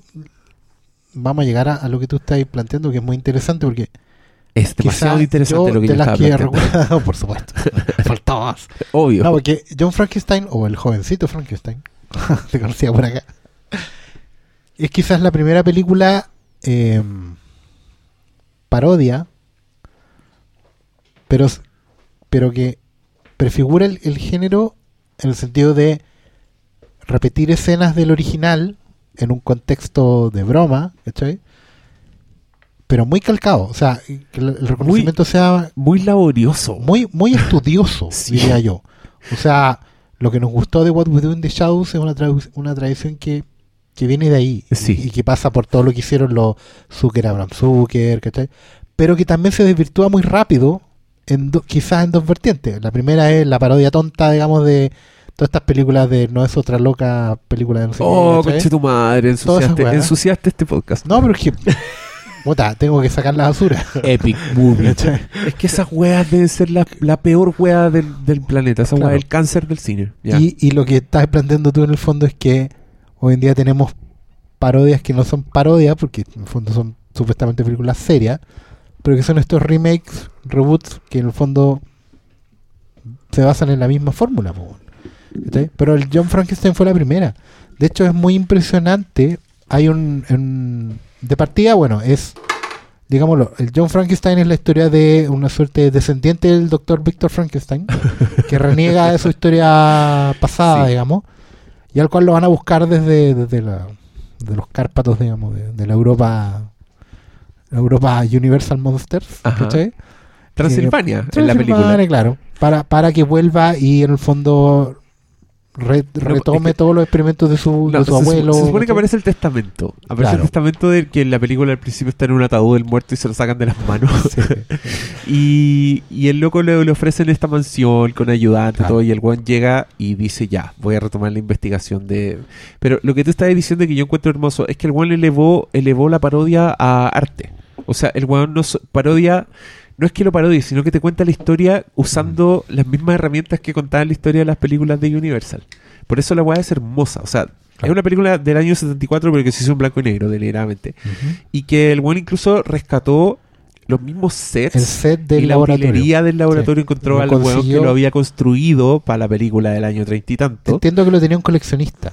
Toda la torre, todo el laboratorio de la torre. No, no, no, es el, es el weón que lo había construido. Ah, ya. Y de hecho, eh, Mel Brooks corrige el error porque ese weón no aparecía en los créditos de la película de Frankenstein. Y este weón sí lo puso en los créditos. Sí. Entonces fue como así, ya, basta. onda, para de ser excelente en tu, en tu labor, Mel Brooks. Y, y lo que yo te decía es que yo la vi ahora y no podía evitar sentir que esta weá había vaticinado el blockbuster moderno. A ver, ¿por qué? Porque te, se trata de. Lo que hace este weón es, en tono parodia y para hacerte reír, hacer una weá que ahora se hace, que es como hacer un reboot. O sea, Young Frankenstein es un reboot de Frankenstein. Es la película que te dice: Este weón es el nieto de Frankenstein. y se encuentra con un Igor, que es el mismo Igor. Y la primera línea que te dice el weón: Mi abuelo trabajaba para tu abuelo. ¿Cachai? Y yo automáticamente cuando vi esa línea me acordé de Blair Witch 2, en que en el tráiler decía, mi hermana desapareció en el bosque haciendo una película. Voy a ir al bosque a hacer una película a buscarla. y era una excusa para mostrarte exactamente la, La misma, misma película wea. antes. Ya, Mel Brooks hizo esa wea. El loco te dice, voy a, voy a contar Frankenstein de nuevo, porque eso es lo que hace, y repite todas las weas paso por paso pero con una justificación idiota, que es, mi abuelo era Frankenstein, dejó mi testamento, así que yo voy a ir y voy a retomar. Y voy a ser un monstruo. Y tiene una escena que es brillante en que eh, Gene Wilder está pensando y dice, la criatura debiera ser grande, desproporcionada. Y la, y la que lo está escuchando le dice, todo tiene sentido si es una persona grande desproporcionada. ¿Cachai? Y mientras ellos hacen eso, Igor dibuja y el one da vuelta el dibujo y dice algo así. Y es un dibujo de Frankenstein, del Frankenstein que nosotros conocemos. Y yo dije, esa weá es un reboot. esa weá aparecería en una película hoy día. Onda, cuando Weón, ¿sabes de Spider-Man hace el acordé? dibujo de Spider-Man y uno está ahí en la audiencia y dice, sí, eso es, ¿cachai? Pero te dan una explicación más pajera que lo que hace ese diálogo brillante de los weones. Siento que con Young Frankenstein los weones están parodiando una weá que todavía no existía. Eso ese es con Young punto. Frankenstein. Los buenos fundaron un, una- un, un género, el género este de la parodia. De hecho, yo estaba ordenando mi idea porque efectivamente la, la filmografía de Mel Brooks, que parte con The Producers, que es una película que es un, un relato descarnado del mundo de, de- Pero que ya es una adaptación Claro. de una obra. claro, de una, de una teatral. Pero después viene The 12 Chairs y John Frankenstein es la primera cosa que hace de este tipo. Y, es- y es como decir, bueno, voy a homenajear a todo esto. No solo hay homenaje a Frankenstein, sino que por extensión hay homenaje a todo el cine de los años 30. La escena del tren, digamos, cuando se despide de su, de Oh, su novia. tu madre, la weá Esa buena, es- Qué risa esa escena. Es muy graciosa, está filmada con, con excelencia. Pa- Paloyo, la Como niebla, lo- la foto, todo, weón. todo, tú lo dijiste. O sea, filmar en blanco y negro ya en el año 74, que es esta película, era un desafío. Sí, po. Un costo adicional que no tenía. ¿cachai? Y después de eso, Mel Brooks siguió con Blade Saddles, que es un parodia del western. ¿cachai? Sí. Pero es que no es parodia, no es el término que deberíamos usar. Porque en este momento no era parodia. Era una suerte de homenaje, un culto. Sátira. Claro, una sátira. Ese es el, el término correcto. ¿Cachai? Y lo triste en el fondo es que los blockbusters de hoy día hacen eso en serio. Porque Bueno. lo que hacen es, para terminar la idea, lo que hacen ellos es lo que se llama el Brooks para hacerte reír, que era reconoce, reconócete lo que ya viste y ríete de ello. ¿Cachai? Porque reproducir la película a ese nivel de excelencia tiene que ver con eh, generar una, una conexión con el espectador y para que desde ahí nos riamos.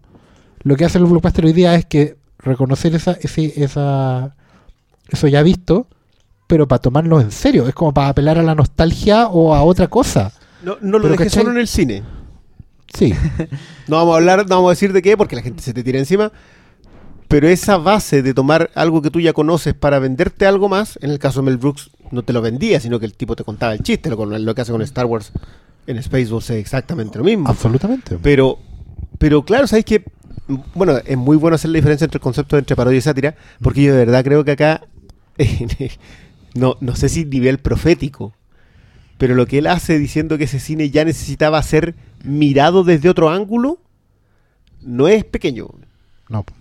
Sobre todo para la época que era. No es Es zorra, es zorra. Para la época que era, o sea, la época en que estaban Pero, todos bueno. los independientes de Hollywood explotando. Sí, es triste es que Airplane sea el punto de quiebre hacia el otro lado. Sí, Es el ulti- es como el, el impulso al abismo. sí. Pero un, un, un- con todo lo que estaban hablando, yo me acordaba del concepto que estábamos hablando. Hemos hablado aquí del rey mecuela. De la remecuela, sí. Cuando te intentan vender una web, reinicio, remake, secuela, todas las mierdas. Ejemplo mayor, Jurassic World.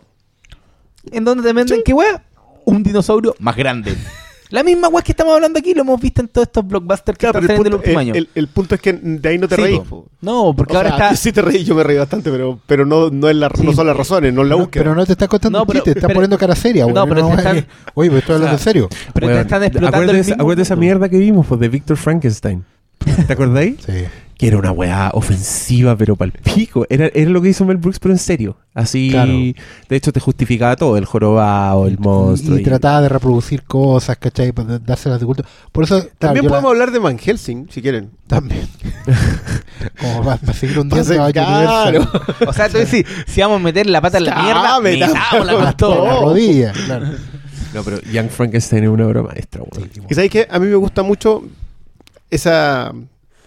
La comedia en los 70 es súper difícil, porque no era un tiempo en que te estuvieras riendo de casi nada. Eh, en Hollywood, digamos.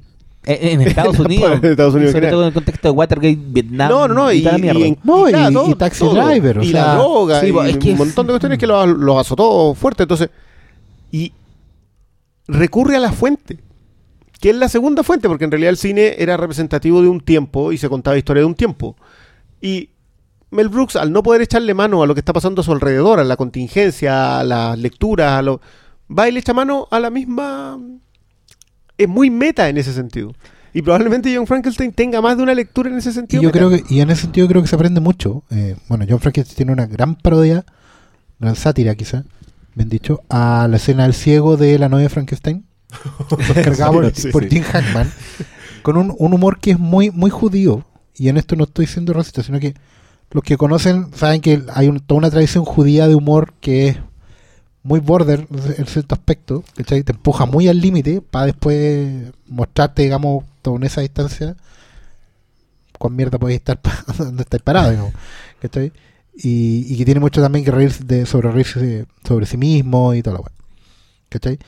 Y claro, tenéis ahí una, una, una sátira de una de las escenas más hermosas de la historia del cine. Que como la, la, la del original Frankenstein con el ciego. Que ha inspirado un montón de, digamos, puta, Hulk es la versión más conocida por ustedes ñoños de lo que estamos hablando. Eh, No creo que a esta altura ya estén por ahí. y Alicia y The Thing y todo eso. Y tomar esa y dar la vuelta para reírte de una manera así que es, es romper todo lo sagrado, ¿cachai? Es Profanarlo todo. Sí, eso en ese sentido es muy romper sí. con cualquier cosa que se te haya ocurrido. Puta, y yo. Pero además, y para terminar la idea, y además se aprende mucho de cine. Porque tú podéis ver una película, por ejemplo, veis las la de James Whale de los años 30. Y tú ves una película, de repente no te das cuenta, pero cuando viene Mel Brooks y, lo, y te lo remuestra desde otro punto de vista, tú aprendí mucho. Yo aprendí mucho de Hitchcock con High Anxiety, que es una película que hizo él homenajeando todas las de Hitchcock. Que básicamente parte de una parodia de vértigo, pero, pero pasea por casi todos los Hitchcock. Trenes, duchas, eh, pájaros, todo, todo, todo.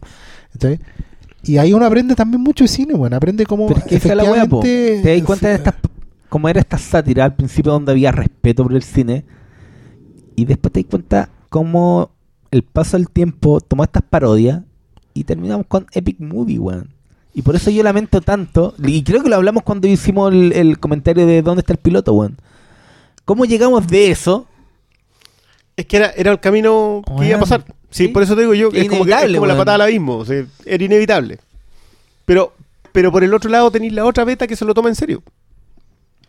Entonces, yo igual, o sea, sabéis que yo no, no voy a ser tan criminal con- contra el. que Pero- creo que se merece muchos golpes el- la remecuela. Pero creo que también cuando se te acaban las ideas de, de otras vertientes, revisarse a sí mismo puede entregar buenas cosas. Que es la esperanza que tengo puesta en Rogue One, porque Rogue One de alguna manera va a recoger cine bélico. No, estáis huevón, Sí. no van a hacer nada Sí, bueno. po, sí. Ustedes quieren No, bajarse pero el hype solito. al tiro No, de- pero la, la weá de la que estaba hablando es que con puta vez la- es triste el, el, el camino que ha tomado la comedia actual, pues weón. Sí, sí, ¿en qué está la comedia actualmente? Paul Fitch. Mm. Y hasta por ahí nomás, pues y tení ya estas Y sí, porque Paul Fitch es de, es de la escuela de Apatow, que es como es super te cuento un weón. chiste, pero después te voy a contar un pero es el Oh. chiste que tapa un drama, digamos, ¿cachai? O te va a contar y, un y chiste me voy a poner obsceno, serio. Te- voy a partir contando un chiste, pero al final me voy a poner muy grave. Que eso es lo que pasa con Apatow y con, y con Fig al final. de Oye, que, bueno, yo, estoy viendo la yo creo que yo creo que todos deberían ver Young Frankenstein y ver ese ver, ver vean películas de Mel Brooks pero de, la- Sí. de las viejas como las primeras y igual a medida que él se hizo viejito como que se fue quedando en pura Sí. ¿No te gusta Men in? Ya, pero hagamos No. la pregunta. ¿Está en, ¿Está en fílmico?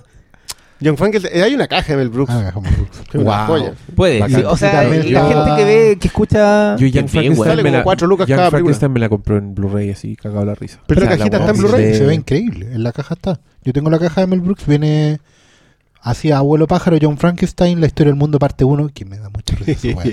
Porque es una parodia de la Biblia en The Beginning. Oh sí Te, te- te hablan de una, Oye, de una ese- trilogía ese que nunca se tenía una hizo. película que a mí me encantaba cuando es chico que se llama Silent Movie Silent Movie. Sí, pues. ¿está en la caja? Que solo tiene. Sí, viene. Creo que sí. Sí, son Ya, nueve. guarda- guárdamela- guárdamela. Viene, viene solo. Viene, Guárdamela a mí. la típica No la vendáis. Película muda, homenajeado al todo el cine mudo y solo hay un diálogo. y en Marcel Marceau sí Ese detalle es muy bueno. High Anxiety, que es la de la de Eh, Hitchcock. Blazing. Saddles, que es el, el western, western. con un vaquero negro. O sea, ojo, Tarantino, Quentin no ha inventado nada. Amigo, no. Y sí, hace Richard Y Pryor. deben ¿no? faltar la última, Sí. onda Spaceballs. Space- No, sí, No, creo que está está Spaceball. Spaceball. Y Robin Hood creo que la, la prestó. La prestó Men in Eminem. Tights. ¿Ah? Creo que incluye Men in Tights. Incluye Men in pero tú. ¿cachai que esa, ese personaje sí era para Richard Pryor? Sí, y Richard Pryor sí, le dijo sí. que no. Sí. Le dijo que él, es el, él, él iba a ser el person lo iba a matar. No era para él el personaje. Y Richard Claro. Pryor lo recomendó al one que terminó siendo. Y Mel Brooks reconoció que Richard Pryor tenía razón. Es. Hey. Y bueno, y Men in Tights, que es un tremendo homenaje na- que nadie lo cacha porque es una película muy antigua que es la Robin Hood de Claro. Rolf Flynn. La primera. Pero también Las toma. aventuras de Robin Hood. Pero también Ah, toma, claro. también toma el Robin Hood de. Sí, le- le pega un- le, le pega mucho. Sí. De hecho, hay muchas escenas que son. que son- El malo es igual al de. Sí, pues el malo igual al Sí, de. Kevin Costner. No, igual Hay unos Alan chistes en inglés que son extraordinarios. hay- hay que decir que eh, no envejeció 100% bien su, sus películas. A mí me pasó muchas tallas de Young Frankenstein son, pasan al extremo de ah, como un poco Sí, hay cosas que no. a personajes que hablan en la cámara o que Son más sobre, graciosos. sobreexplican algunas Ah, weas y es son- como ah. Tiene otro ritmo la weá. Sí, Sí, pero el eh, pacing de los verdad. 70 en general. Sí, Sí, pero pese, pese a todo eso, y yo encontré que tiene un, un índice de broma exitosa muy alto, weón. Es Me que el casting es muy gracioso. Tú podís ver, mira, puedes poner la película en mute John Frankenstein y reírte y con Marty Feldman te vas a reír todo el rato. Sí, Qué Marty. Bueno, puedes no decir nada y te da risa. Que weón, cuando baja la escalera y dice, walk this way. Eso era muy gracioso. Para mí, por lo menos, la Madeline Kahn, que era la, la novia primera de, de Oh, Frankenstein. Esa seca. Esa buena es muy graciosa. Sí. La, en, ese, en esa película, la, la, la más campesina, la que conoce allá en La pueblo, rica, sí. que era, era la. Después fue la mamá de para los ñoños de Friends. sí. Sí. No, bueno, ¿cómo se llama la, ella? la weá que. Sí. ¿Cachai? No, pero para lo me van a cachar. Porque tiene un poco ese, ese como humor inocentón que se perdió, pues. Sí. ¿cachai? No, era como la, la rubia tonta, ¿cachai? Y Tamarty Feldman y put, es que hay otras tallas que ya son muy internas. Ponte tú la, la vieja que está enamorada de, de. Es igual a la, a la actriz fetiche que tenía James Whale en los Frankenstein. No. Después ¿en serio? salía, ella misma salía en el, en el hombre invisible del mismo director. Ah, esa se me Y siempre hacía el papel así como de viejita histérica. Ya la nena, ¿cachai? ¿Y quién más? Eh, sí, bueno, en realidad son todos muy graciosos. Sí. Son todos muy graciosos. Y Peter Boyle está increíble. weón. Peter, cuando cantan esa canción, weón. Ya, tarea, tarea para la casa, gente. vean. No es como, como cuando contábamos dónde está el piloto. Eh, todos se acuerdan de esta. Y era. Ya, acabamos de matar ese chiste. Pero No, es gracioso. igual. Verlo. Ya, contestemos una pregunta un rato Ya, o se quieren ir para la casa. No, contestemos preguntas para irnos para la casa. Nos debemos al pueblo. Sí, sí. Ya. Siempre. Víctor Norambuena Cornejo, saludines, los extrañamos. Buena, Víctor. Déjale. Alejandro Contreras Douglas, ¿podría Dios calendar tanto un burrito que ni él mismo podría comérselo? Sí, Ah, probablemente. de sí. algún lado, no Sí, no sé. Angélica Villegas, ¿qué están comiendo? Nada, hoy día sacrificamos la comida. Hoy día no Hoy pedimos. día no hubo comida. Estamos preparándonos para la fiesta Sí. grande. Eh, Felipe Hernán Campos, ¿cuál es su top 5 de películas chilenas? Ah, qué difícil. ¿Tienen top 5 no? De las que más me gustan, podría decir así, vuelo rápido, Chacal de Nahuel Toro, Machuca. Chucha, eh, 70 años, pal, Sí. muchas. Eh, matar un hombre me encanta. De hecho, me gusta un poquito más que esta, pero quizás que la de ahora la tengo que Sí, digerir más. Sí. Eh, eh, puta, es que no lo estaba, no lo estaba pensando. Ahí ¿No? llevo tres. No, no, No, ¿la No, mí me gustó. Sí, a me gustó, mucho, ¿no? pero la he visto una sola vez. Y cuando la vi en el Sí. cine me encantó. Donde la bola, la bola que tiene, no, estaba bien. Y La ola. la bola. A mí me gusta harto Mirachman. Oh, sí, mira, man, es, una, bueno. una película artesa hecha con mucho corazón. Mucho corazón. Y tiene más corazón que. Muchas recursos, películas pero, con más eh, plata. Me gustó mucho Miguel San Miguel cuando la vi. A pesar de ciertas imperfecciones, me gustó mucho también. Quizás por eso mismo. Y tiene mucha mucha actitud. Compensa la pobreza y todo lo demás con eso. Puta, por una cuestión histórica, porque no la he vuelto a ver, me gustó mucho historias de fútbol. Creo que llegó como en un momento en mi vida medio transicional también. Fue Sí. muy bonito ver esa weá en pantalla, no sé cómo Tiene historias muy buenas. Tiene una, tiene una historia muy buena en la del sur. Sí. Que la, creo que es la que más me gusta. El Chile. Chile. Pero no la he visto desde la época, ¿cachai? Entonces no sé cómo habrá envejecido. A mí me pasó algo súper lindo con historias de fútbol. Eh, a mí no me gustó tanto cuando la vi, me acuerdo. Sí, me pasó con la. Y en esa época yo viajé a Brasil. Y me acuerdo que me pidieron que llevara, fui a quedarme con unos brasileros. Y esos brasileros me dijeron que llevara películas chilenas. Querían ver películas chilenas. Ya. Y yo llevé historias de fútbol. Y la vi entre puros brasileros. Como se las mostré, ya veamos esta película.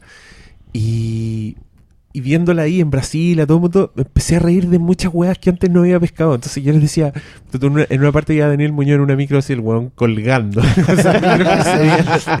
Y sale esa wea y yo apunto con el dedo y digo, esa wea es verdad, esa wea pasa en mi país", como o- casi con un orgullo. Claro. Y de ahí en adelante gocé esa película y ahora la quiero mucho. Como que verla con extranjeros fue una wea Qué buena. Sí. Yo también. A mí como también- que- no sé si es top 5, pero me gusta harto. La tengo, la tengo de hecho. Mi, mi colección de películas chilenas es muy acotada y yo creo que ahí se notan cuáles me gustan. Claro. Pero sí, ponte tú, está, está Machuca, está No. Está Gol del Desierto también, que es una miniserie, pero que yo encuentro con las mejores weas que se ha hecho en Chile. Sí. Eh, tengo. mm, De las más antiguas, ¿cuáles son? Sí, también me gusta el Chacal de la Vuelta, ¿no? Y, eh, ochentera, no me gustan tanto. La, aumenta, no. ¿Qué tenía ochentero? ¿Calugo aumenta o de los 90? 90. Pues sí, loco, llegó la democracia. Eh, ah, de veras, de Ah, veras. puta, no es nada ochentero entonces. No, po. No, sí, Sí, entonces no muy es- poco, es que hay muy Es que poco, el ocho no bueno. se podía ver que imagen La que- latente, que-. Yo sé que existe, Oh, no la he visto. verdad, weón. Los agentes de la KGB también, También se enamoran. enamoran. Sí, que se el viva manso el novio. asado, la mansa fiesta, viva el novio. ¿Esas califican? No sé. No, es que ahí está que la no. otra Y el vertiente, el asado es y el Y esa, cine. y esa weá que era como de misterio que se llama ¿Hay algo allá afuera? ¿Esa es noventera o ochentera? Noventera. Ah, ¿esa es noventera? Esa weá era... Los agentes de la KGB. Igual era- y todo por nada era como el 88. También, claro, esa es También la era Madrid. casi transición. No, no, no, no, posterior también. ¿Y Susi? Esa sí No, es ochentera. o- ochentera. Susi también Igual que la, la, la 80. niña, la, la chica, la palomera. La niña la palomera. No, la niña del valor es más antigua. Año por la Esa es mañana. el- Sí, esa es ochentera. Setentera, esa. No, y está... No, Palomita ochenta- blanca setentera. Esa es setentera. Sí. pues. Usted que igual tiene harta memoria, igual se nos quedan las weas. es una wea que Yo deberíamos... para yo pa mí La Frontera, que fue una de esas películas que vi prácticamente como en, en ciclo, ciclo de cine chileno Pero con sí el te- puño te izquierdo ahí levantado. La, cuando la vi la primera vez, tuve la misma reacción que tienen todos con, con ese cine. Y eh, la vine a ver mucho tiempo después sacándole el, el concepto y es una película que está muy bien contada en la inversión de los, de los roles. Esta idea de los tipos que bailan solos en el bar es mucho más profunda que que, que no hayan minas. Entonces, hay, hay una narrativa que me gusta harto de él y de, de, de ese Larraín. Pero a propósito de varias preguntas que dicen si el cine chileno ha mejorado. O sea, yo Sí, Obvio- obviamente, obviamente. tuvimos un, un boquete más o menos importante de casi dos décadas en que no vimos cine. Un Eh, momento oscuro. eh, claro. Pero para mí, mm, la batalla de Chile, eh, Machuca, el desquite a mí me gusta mucho, mucho, mucho, mucho. Pero el desquite hay que verla en miniserie. Y yo ¿Te como que por eso me gusta más la miniserie. Me pasa lo mismo con Violeta y me pasa lo mismo con No. Y eh, La Extended Edition. Y la Extended Edition. Pero ¿dónde podéis ver esa weá? Es que Después es de el la problema. tele no la podéis ver en no, ninguna No hay parte. En la tele, está- ¿cuándo está las lo- Y el, y el desquite es media hora en que ganáis, pero caleta. o sea. La dura. Sí, explica mucho más el tema. Y no, también es mejor eh, miniserie. No, también es mejor en miniserie. Ahí profundiza más en la, en, en la generación de los conceptos. Y ahí esa cuestión se pierde un poco en el cine. Puta, ¿por qué no nos mandan esas películas? ¿Por Yo sé, no que, las- yo sé que hay alguien que ya no las saquen en DVD para comprarlas, pero los que las tengan, mándenlas. Pon- o pónganla en, mi, en yo sé que- Vimeo, weón. Yo sé que debemos tener. No, yo creo, de- yo creo que tenemos auditores que son, ponte tú, no sé, jurados de, del Fondarte, una wea así. Esos buenos deben tenerla ahí en disco. Mándela al Filmcast. hagan una copia y mándenla, ¿ya? O, los mismos directores. ¿no? Andrés Gut. Mándanos. Hey, hola Andrés. Andrés, Bueno, yo, yo le tengo, yo le tengo toda la, la plata apostada a lo que va a hacer él sobre Colonia Ignea. Es- ¿y eso para cuándo, eh? Eso es para el 2017. Uh, en la misma o sea, estructura de Eco del Desierto. es Cuatro una Los episodios. miniserie. creadores de Ecos del Desierto. Ay, weón. Sí. No, esos equipo que te trajo Ecos del Desierto y Oye, nadie, y nadie se va a nombrar un su Jodorowsky que su Raúl Ruiz. Nos van a. nos va a Es que Raúl. Ruiz lo que alcanza a él tener chileno es súper poco. El el resto es francés. Palomita. el resto y- todo es claro, nosotros tenemos el tiempo No, recobrado. yo sé que, sé que voy a nombrar. Una película que me marcó. Cementerio Palpito 2. es la guay con la que más me he reído. Bueno, es la zorra. Y la 2. Y la 2, porque la 2 es mejor que la 1. Sí, la dos es mejor la que 3, la la 4 y la 5 ya no. Yo- yo Tienen que ver Cementerio Palpito 2. Y el pobre, el pobre Mi mamá me los compró. Son las una de la- ¿Cuándo venían los indios con el español? Es la 1 de la mañana. Estamos grabando esta mierda. Este weón ya lo man- mandó al water, weón. Ya. Otra pregunta. Pero querían respuestas. Qué vergüenza, weón. Yo les pregunto por Jodorowsky y por Raúl Ruiz para que darle un- una oportunidad de redimirlo, weón. y- No, yo por ejemplo incluyen siempre diálogo exiliado y diálogo exiliado no alcanzan a ser películas. Si no alcanzan a terminarlas. Claro. Franco Palacios. ¿Quiénes de los presentes ha visto la serie de Netflix BoJack Horseman? De nuevo con esa serie. Yo me maratoné las tres temporadas que llevan en menos de una semana y encuentro genial. Estoy con Yo, ganas de yo le he leído muchas flores también a esa cosa. Me parece que hay que darle un, un cariñito. ¿Alguien se ha maratoneado tres temporadas de BoJack Horseman? ¿Para que el joven no se sienta No. tan solo? ¿No? No. Yo debo reconocer que tengo dudas con la animación. Que hay circulando gringa últimamente. Es que, bueno, mira, yo debo reconocer la última serie que me di la paja de ver hasta el final fue de Futurama. Oh, igual son ocho temporadas. No, y porque salió igual hace dos, tres años. Futurama es la raja, weón. Entonces, bueno, y me encanta Futurama, pero como que he intentado ver otra serie y como que no. Tenés que Tengo que darme el tiempo. Dale con Rick and Morty, weón. Si Sí, te gustó, esa la si te gustó la- Futurama, Rick and Morty te va a No, y si me gustó Community, supongo. Si es del mismo menos, menos. Es más Futurama que Ah, ya. Community. Sí. Pero es, bueno, es Futurama un crack la weá. Así, un capítulo de Rick and Morty tiene ideas de una temporada de Futurama. Sí, sorry, yo amo Futurama, pero weón, hay capítulos en que yo me se me acaba la risa de lo sorprendido que estoy. Así, porque la weá es muy graciosa, pero además es como, ya, weón, en serio, en serio se le ocurrió esa weá, weón, es genios culiados. Les palpico. Les voy a dar solo un ejemplo, que encuentro que es demasiado grande lo que acabo de decir. Hay un capítulo en que los weones son afectados por una espora en que un extraterrestre crea recuerdos falsos para hacer creer que son parientes. ¿Cachai? Para hacer creer que son cercanos. Ya. Entonces están en un cuarto, hay seis hueones y los locos dicen, anoche éramos cinco, así que uno de nosotros implantó recuerdos falsos y aparece un personaje que es más demente que la chucha, que es como un hueón, que es un lápiz mina gigante, y dice, amigos, todos me recuerdan, ¿verdad? Y todos los demás personajes sí, dicen, sí, obvio, no, tú estuviste el, el día de mi parto. Entonces de repente la hueá se empieza a llenar de personajes imaginarios que es una invasión extraterrestre de hueones que están usando tu cabeza. Y hueón, es para cagarse la risa. y es una, un laberinto de guion que yo no sé cómo chucha lo, lo, lo lograron. Así, ese es el nivel de Rick and Morty, es el tipo de weas que, que inventan. Ah, no, una, una cosa, yo ya, y una serie que siempre me encanta, pero yo no soy capaz de verla en- onda, por temporada es South Park.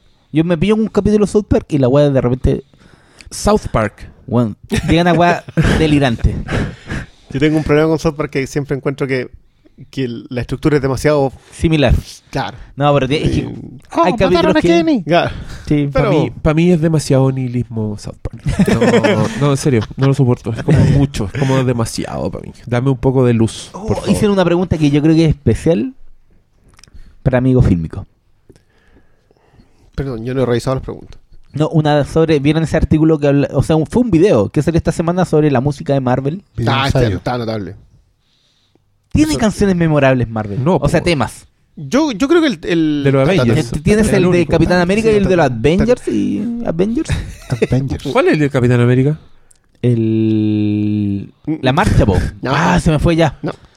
Fue. Pero es que no son memorables, pero son como Pero- pero lo la marcha- reconoces. la marcha Yo creo que no- pro- no probamos el punto. Bueno, y sé que lo escuché hoy día a propósito de esa weá. Me puse a revisarle como escuché como el tema cantado de Silvestri, ¿eh?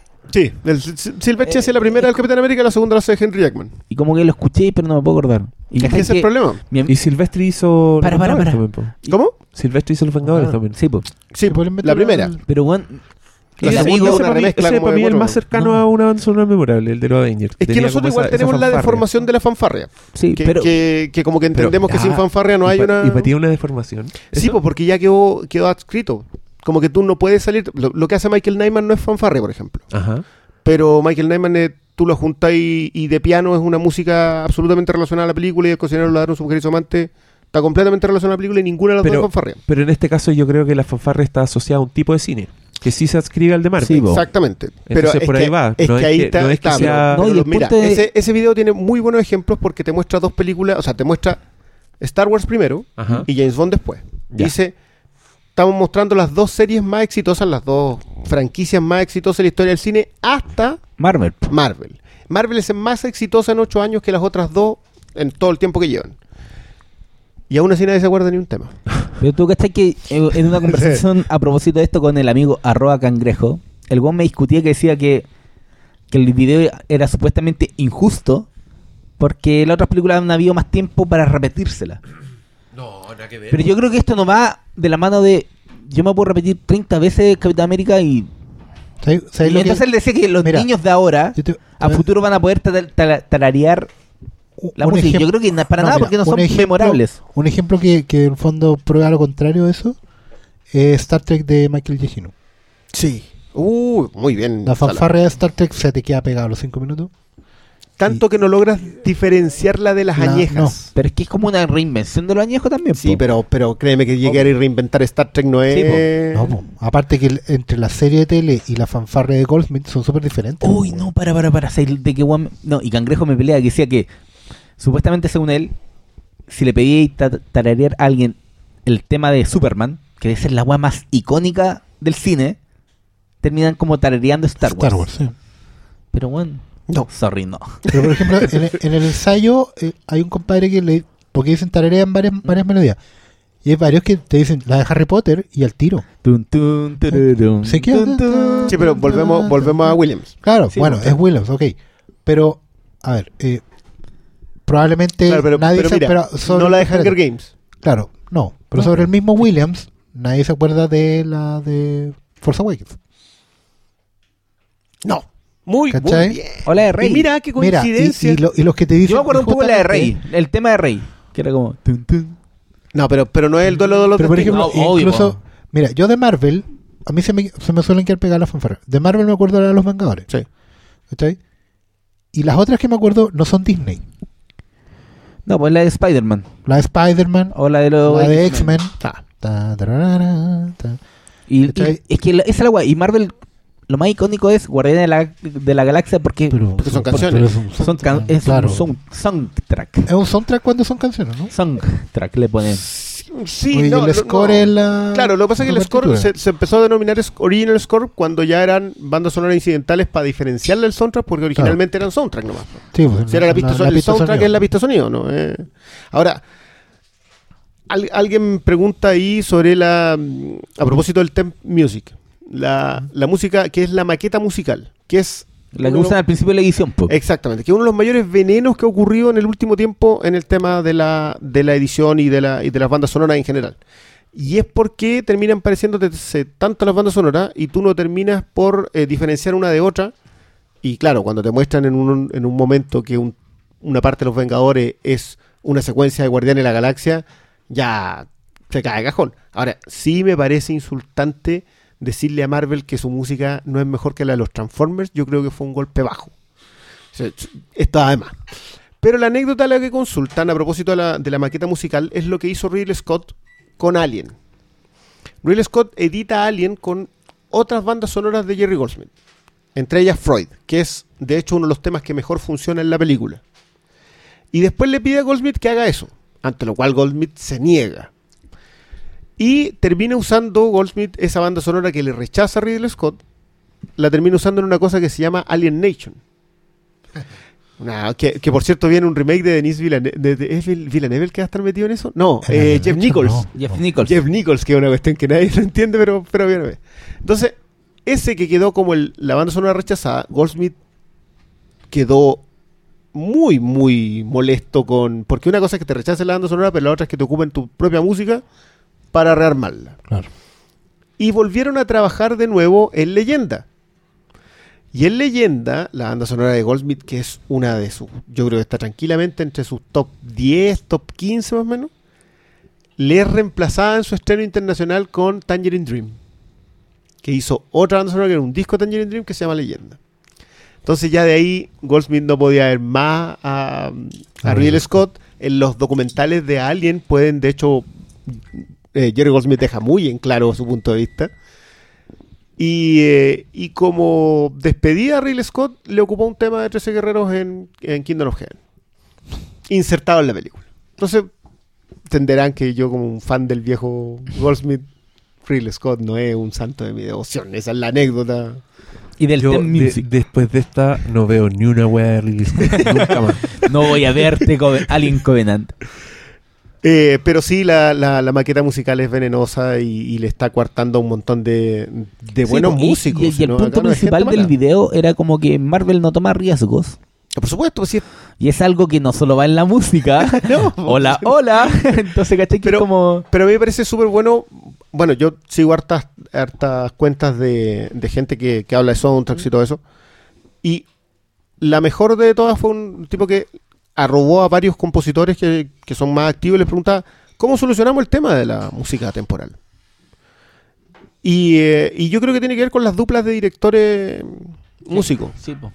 Pero las duplas de directores O sea- músicos no tienen el mismo peso hoy día que tenían antes. O sea, O sea, yo creo que la última es alguna- con Newton Howard. O sea, voy a decir ya, Spielberg con John Williams. Claro, pero, que- pero esa es muy antigua. Sí, vos decís que, que Don Steven le decía una- bueno, haz lo que queráis. Vos, vos ponlo. Claro, pero igual lo de Williams en Star Wars Y, y está... cacha lo que está dije, sobre- vos ponlo. queda, queda muy debilitado por eso. Pero bueno, pasemos a... ¿Qué más tiene por ahí, Don Oscar? Oye, alguien dice, no sé si ya lo preguntaron esto, pero ¿y Man of Earth? Ah, Al final- mira, al final de este capítulo vamos a hacer una reseña extensa. No, Cuatro hay- horas hablando de- En general he leído como tres o cuatro preguntas, más o menos sobre si el, chine- el cine chileno ha mejorado. Yo creo que, por lo menos por este lado, yo diría que sí, de todas maneras. Yo creo que, bueno, también tenía que pasar si estamos hablando de que se llevan haciendo películas que 20 años. Si antes de eso no hubo producción por otros 20 años, entonces... Y, y Tiene que decantar. yo creo que una cuestión también que hay que entender que tampoco instantáneamente una película eh, hagas una película va a quedar buena. O sea, en Hollywood se hacen, no sé, 200 películas al año, de las cuales pueden ser buenas 20. ¿Cachai? Tampoco podemos esperar a que todo lo que se haga acá sea bueno. ¿ya? Lo importante es un poco irse sacando el prejuicio, porque el problema del prejuicio con el cine chileno es que ni siquiera estamos dando la oportunidad. po. O sea, ¿Cachai? O sea, que nosotros no es. A ver, aquí no nos vino a auspiciar Alejandro Fernández Almendra para que habláramos de la weá. no. ¿Cachai? Eh, la vimos y nos gustó, pero también tiene que ver con que nosotros mismos también nos dimos una oportunidad de tratarlo quizás ya no como cine chileno, sino como cine nomás. Está en la cartelera, me parece más atractivo que otros títulos que hay en cartelera, ¿cachai? Que más que más, más rebeldes o que... ¿Qué más había esta semana? ¿Cachai? Y nada, pues, bueno, y, valió la pena ir a verlo, además las críticas han sido buenas, el boca a boca está siendo bueno. Fuera de perjuicio, no, no, no tiene sentido. Si tampoco vayan a verla porque es cine chileno, como un favor y lo No, la verdad está buena y aprovechen de ir a verla porque la van a sacar pronto. Es de lo bueno que está en este momento en cartelera. Claro, porque y es un- de las tres buenas... y no la van a sacar tampoco porque sea chileno, la van a sacar porque es una película pequeña. Que, que tiene una distribución que no puede. y porque tienen con- que abrirle espacio a las películas que están pag- les- Pero, que claro, pagan. que pagan. Claro. Así que nada, pues traten de. Eliminemos de una vez el prejuicio. Yo creo que más que, que sea bueno o malo el cine, pues probablemente se van a encontrar con películas chilenas malas también este año y el próximo. Pero eso no quiere decir que el cine chileno sea lleve esa carga. El cine es cine nomás, ¿cachai? Y, y es un prejuicio que ya podemos empezar a sacarnos.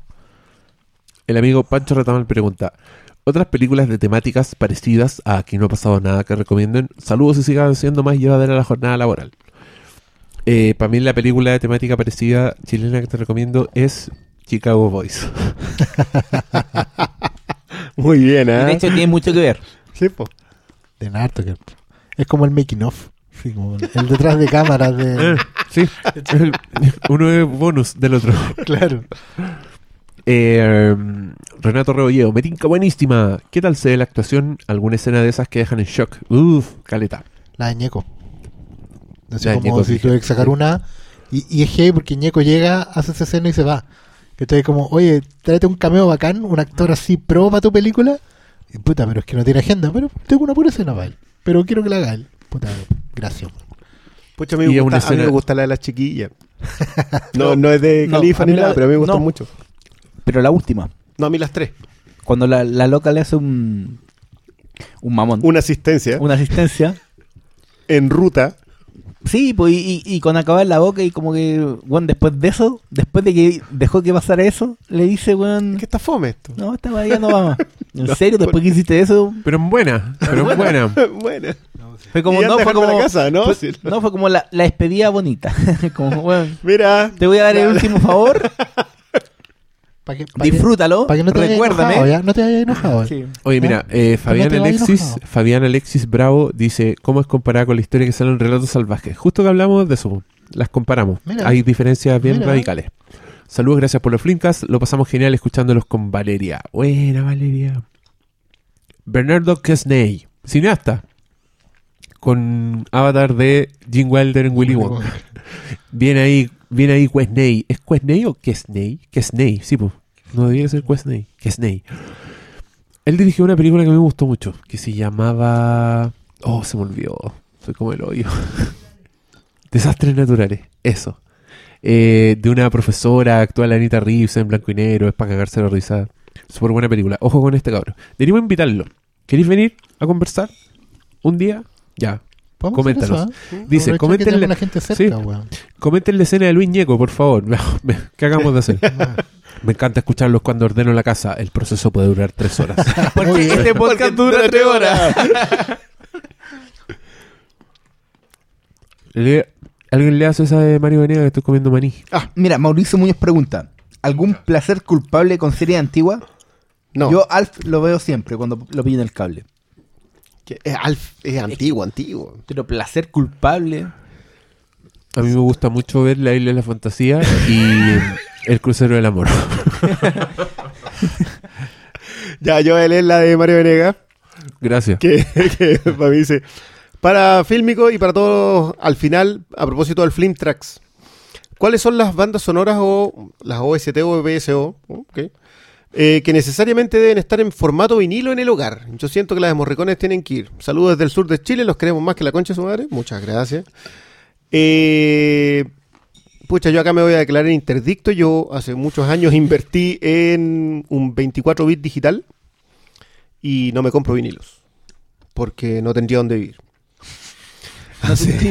Entonces, no. Y, Mira, imagínense una y- pared llena de Claro. CDs. No, estáis loco, ¿Sabes qué? necesitáis una pared. A propósito de la pregunta, ¿sirve el vinilo para la banda sonora?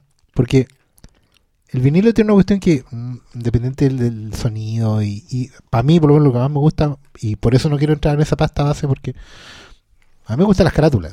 A mí Como también. lucen las carátulas vinilos. Entonces, sí. no, no, tendría que exhibirlas de alguna manera, no. No voy a volver al vinilo. ¿cachai? Pero un soundtrack puede ser una obra de música compuesta como una sinfonía. ¿Dónde dais vuelta la weá? Porque el vinilo tiene dos lados, po, y sobre esa estructura se compusieron, No, o se armaron y- muchos y un, discos. Y un pelito más, o sea, el de Batman Superman eran, creo que, tres vinilos. claro, tres entonces, lados. Mm. ¿y dónde cortáis? Porque, de- de- digamos, la- las joyas en vinilo en general son de bandas que componen pensando en el disco. O sea, tenéis un lado A y un lado B.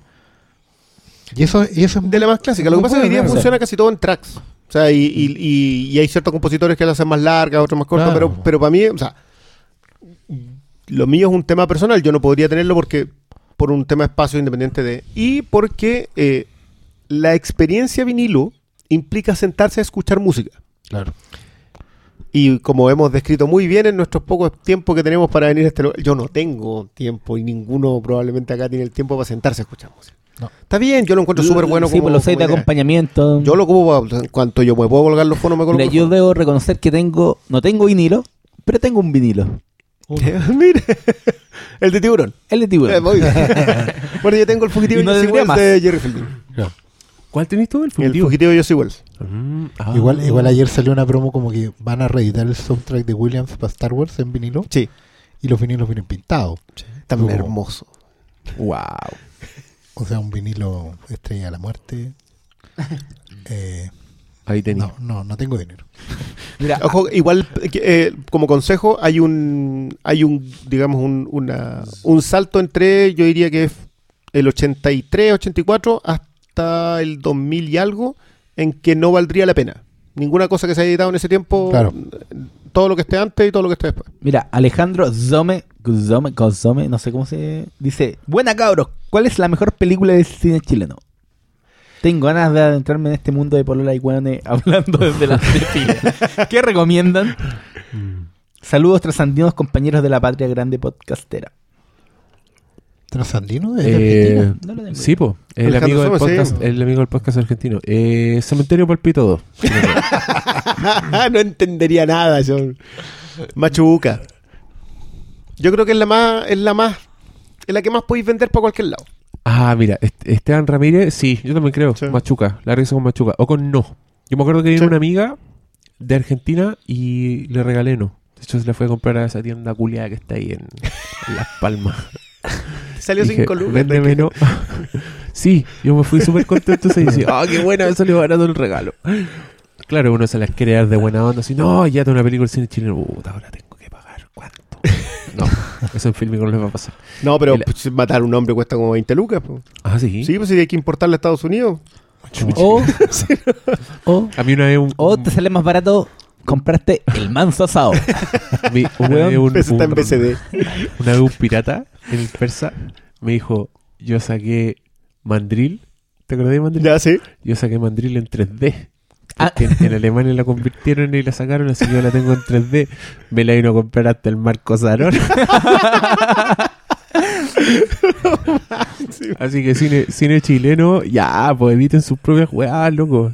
Queremos, Y sé que queremos. yo sé queremos perfectamente de quién hablas. Oye, y pónganle Obvio. código de barra a las películas. Pónganle Sí, código de barra a las películas. Sale como 8 lucas, ¿no?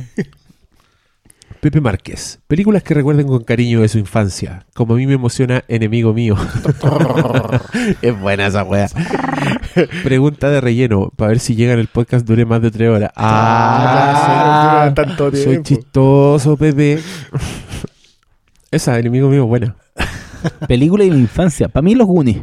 Mala, Los Goonies- mala tu wea de película. Pero po, puta, para mi infancia es Goonies, Indiana Jones, Bola al futuro. Ah, Todas puta, todas las weas que uy, porque me dolió el alma que pusiste esa No, pero, película donde pero mismo, son weón. todas las weas que daba. no, pero yo creo que Goonies más porque en, en Canal 13 tenía esa wea como tardes de cine y la pasaban dando, weón.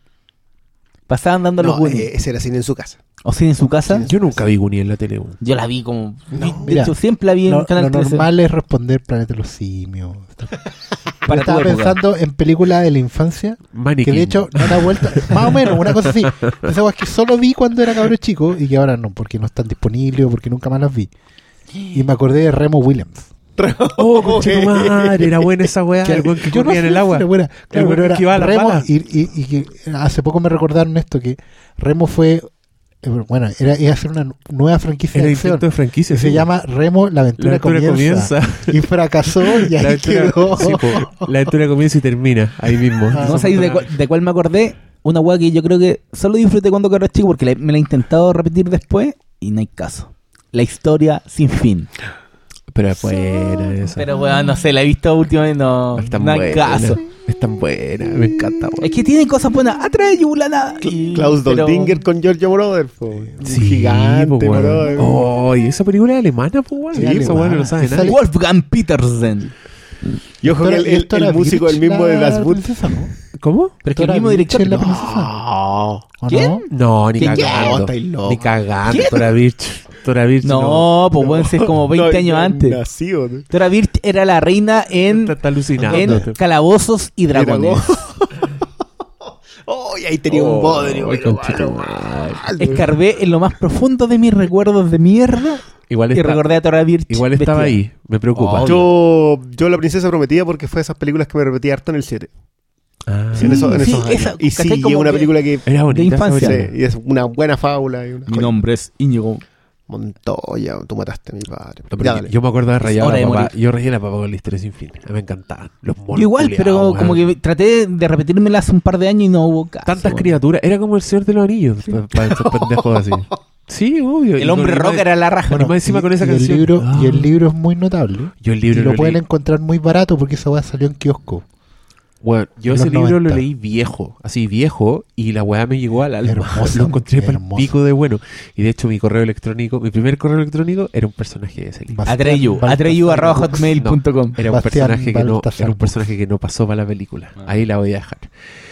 Ángelo y Llanes. Siempre se habla de la baja asistencia que tienen las películas chilenas en las salas y algunas de las soluciones que se mencionan tienen que ver con el financiamiento de publicidad, formación de audiencias, cuota de pantalla, etcétera. ¿Cuál es su visión al respecto? Chúchala. No, yo creo que tiene completamente la razón. Sí, por ahí va. Sí, porque en, en los, los fondos no van para promoción. Tenéis que, tenéis que Y de, y de hecho yo he postulado fondos no para películas, para libros, pero eh, en los últimos ya fue requisito plan de promoción. Mm. Porque Ah. efectivamente por muchos años uno te pasaba las lucas para hacer el, el producto, digamos, pero sin promoción no... Eso queda ahí, pues. El- ¿Cuántas películas se filmaron y quedaron ahí porque ya la hicimos? Un libro, weón, está lleno de esa weá. Entonces ya por lo menos parece que ya lo están incorporando. Pero sería bueno que hubiera un fondo para promoción. Una weá diferente. Un plan de negocio que tuviera un- una suerte de retorno, algún franquicia tributaria, alguna weá así. No sé. es que después de la ley de, donaciones, yo no sé si le ha hecho bien al, cine la ley de donaciones. Si el otro día leía la, la Connie.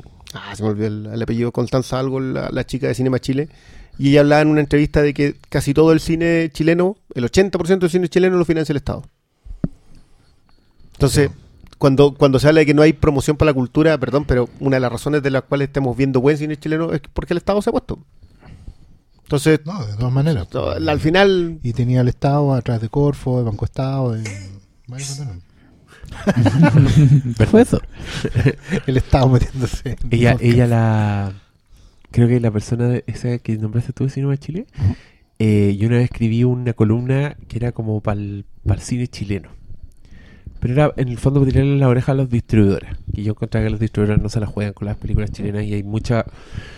Puta, yo huelo, intuyo que hay mucho eh, apoyar el como ganarse fondos para apoyar el cine chileno y después sacar un estreno en la semana sin que nadie se dé cuenta de cine chileno. Eh, el 2014. El 2014 En pasó. eso? 2014 se estrenaron creo que 53 películas chile- chilenas en sala.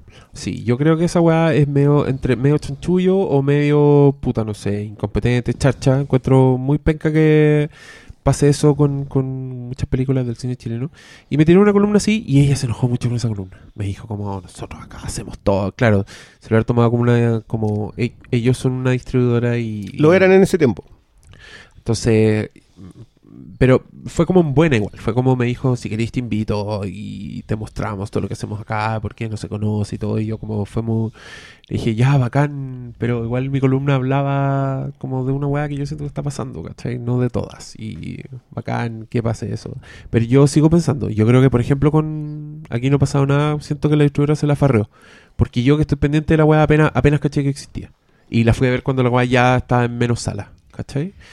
Y esa weá es charcha, pues si al finalmente la distribuidora te tiene que mm, como mm, dejar claro que hay una película usando los métodos que sea. Yo no necesariamente siento que eso pueden ser lucas, ¿cachai? Pero sí que se note más cariño. Bueno, el trabajo de Deadpool en, en redes te deja bien en claro que tenéis que ponerte creativo, ¿no? Mm. Sí, Sí. eso gastaron que como Y yo- 500 mil dólares. Y yo entiendo que el producto es peludo, pero puta, una distribuidora tendría que podérsela con productos peludos. ¿Me Pues es que yo, yo con películas, el, el mismo ejemplo de Chicago Boys.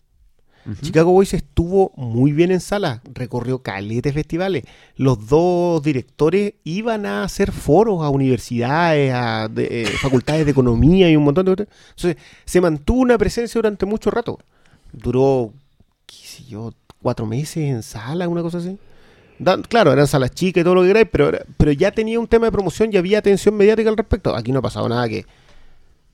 Bueno, son géneros completamente distintos, pero igual se merece mucha más atención, creo yo. Y, y sí, falta todavía otro trabajo. Sí, la madurez del cine chileno está llegando, yo creo que de a poquito. La, la- las flores para Fábula también hay que tirarla. Fábula ha sabido trabajar eso y, y por algo también tienen la presencia que tienen y dónde la tienen. ¿no? Pulento. Ya. Eh, mira, hay más preguntas. Yo quiero agradecerle a todos, al Claudio Sepúlveda, al Claudio García, al Álvaro Pimentel, a la María Ignacia Montalva. Mucha gente, Mauricio Muñoz, nos mandan mensajes muy pulentos. Eh, mañana vamos a tener, no sé si voy a alcanzar a subir esto mañana, pero va a haber un evento. vamos a grabar el Filmcast Classics con público. Eh, ¿Quieren decir algo más ustedes? Porque yo ya me estoy despidiendo. No, también. No. Yo creo que está todo dicho. Estamos mañana. Ya. Es hora de acostar a los niños. Hora de. no, es hora, ya no acostarse uno. Ahora weón. ya. Y, y les voy a decir lo último, es que viene una nueva rifa. Así que atentos, en el próximo programa vamos a anunciar los premios mejor porque ya nos pasamos, estamos en dos horas y tanto. Y si me hacen hablar de los premios de esta rifa, voy a estar toda la noche porque está súper bueno. Así que vayan juntando las luquitas. Sí, señores. A dos lucas el número como siempre. Múltiples premios, va a haber múltiples ganadores. Y vamos a estar harto rato con eso andando. Así que eso, ya, palabra al cierre, ¿alguno? Despedirse. Palabras. Nos vemos Ya, mañana. Nos nomás. vemos. Que estén muy bien, Ya. gracias por Sean escuchar. todos muy felices. Buenas noches.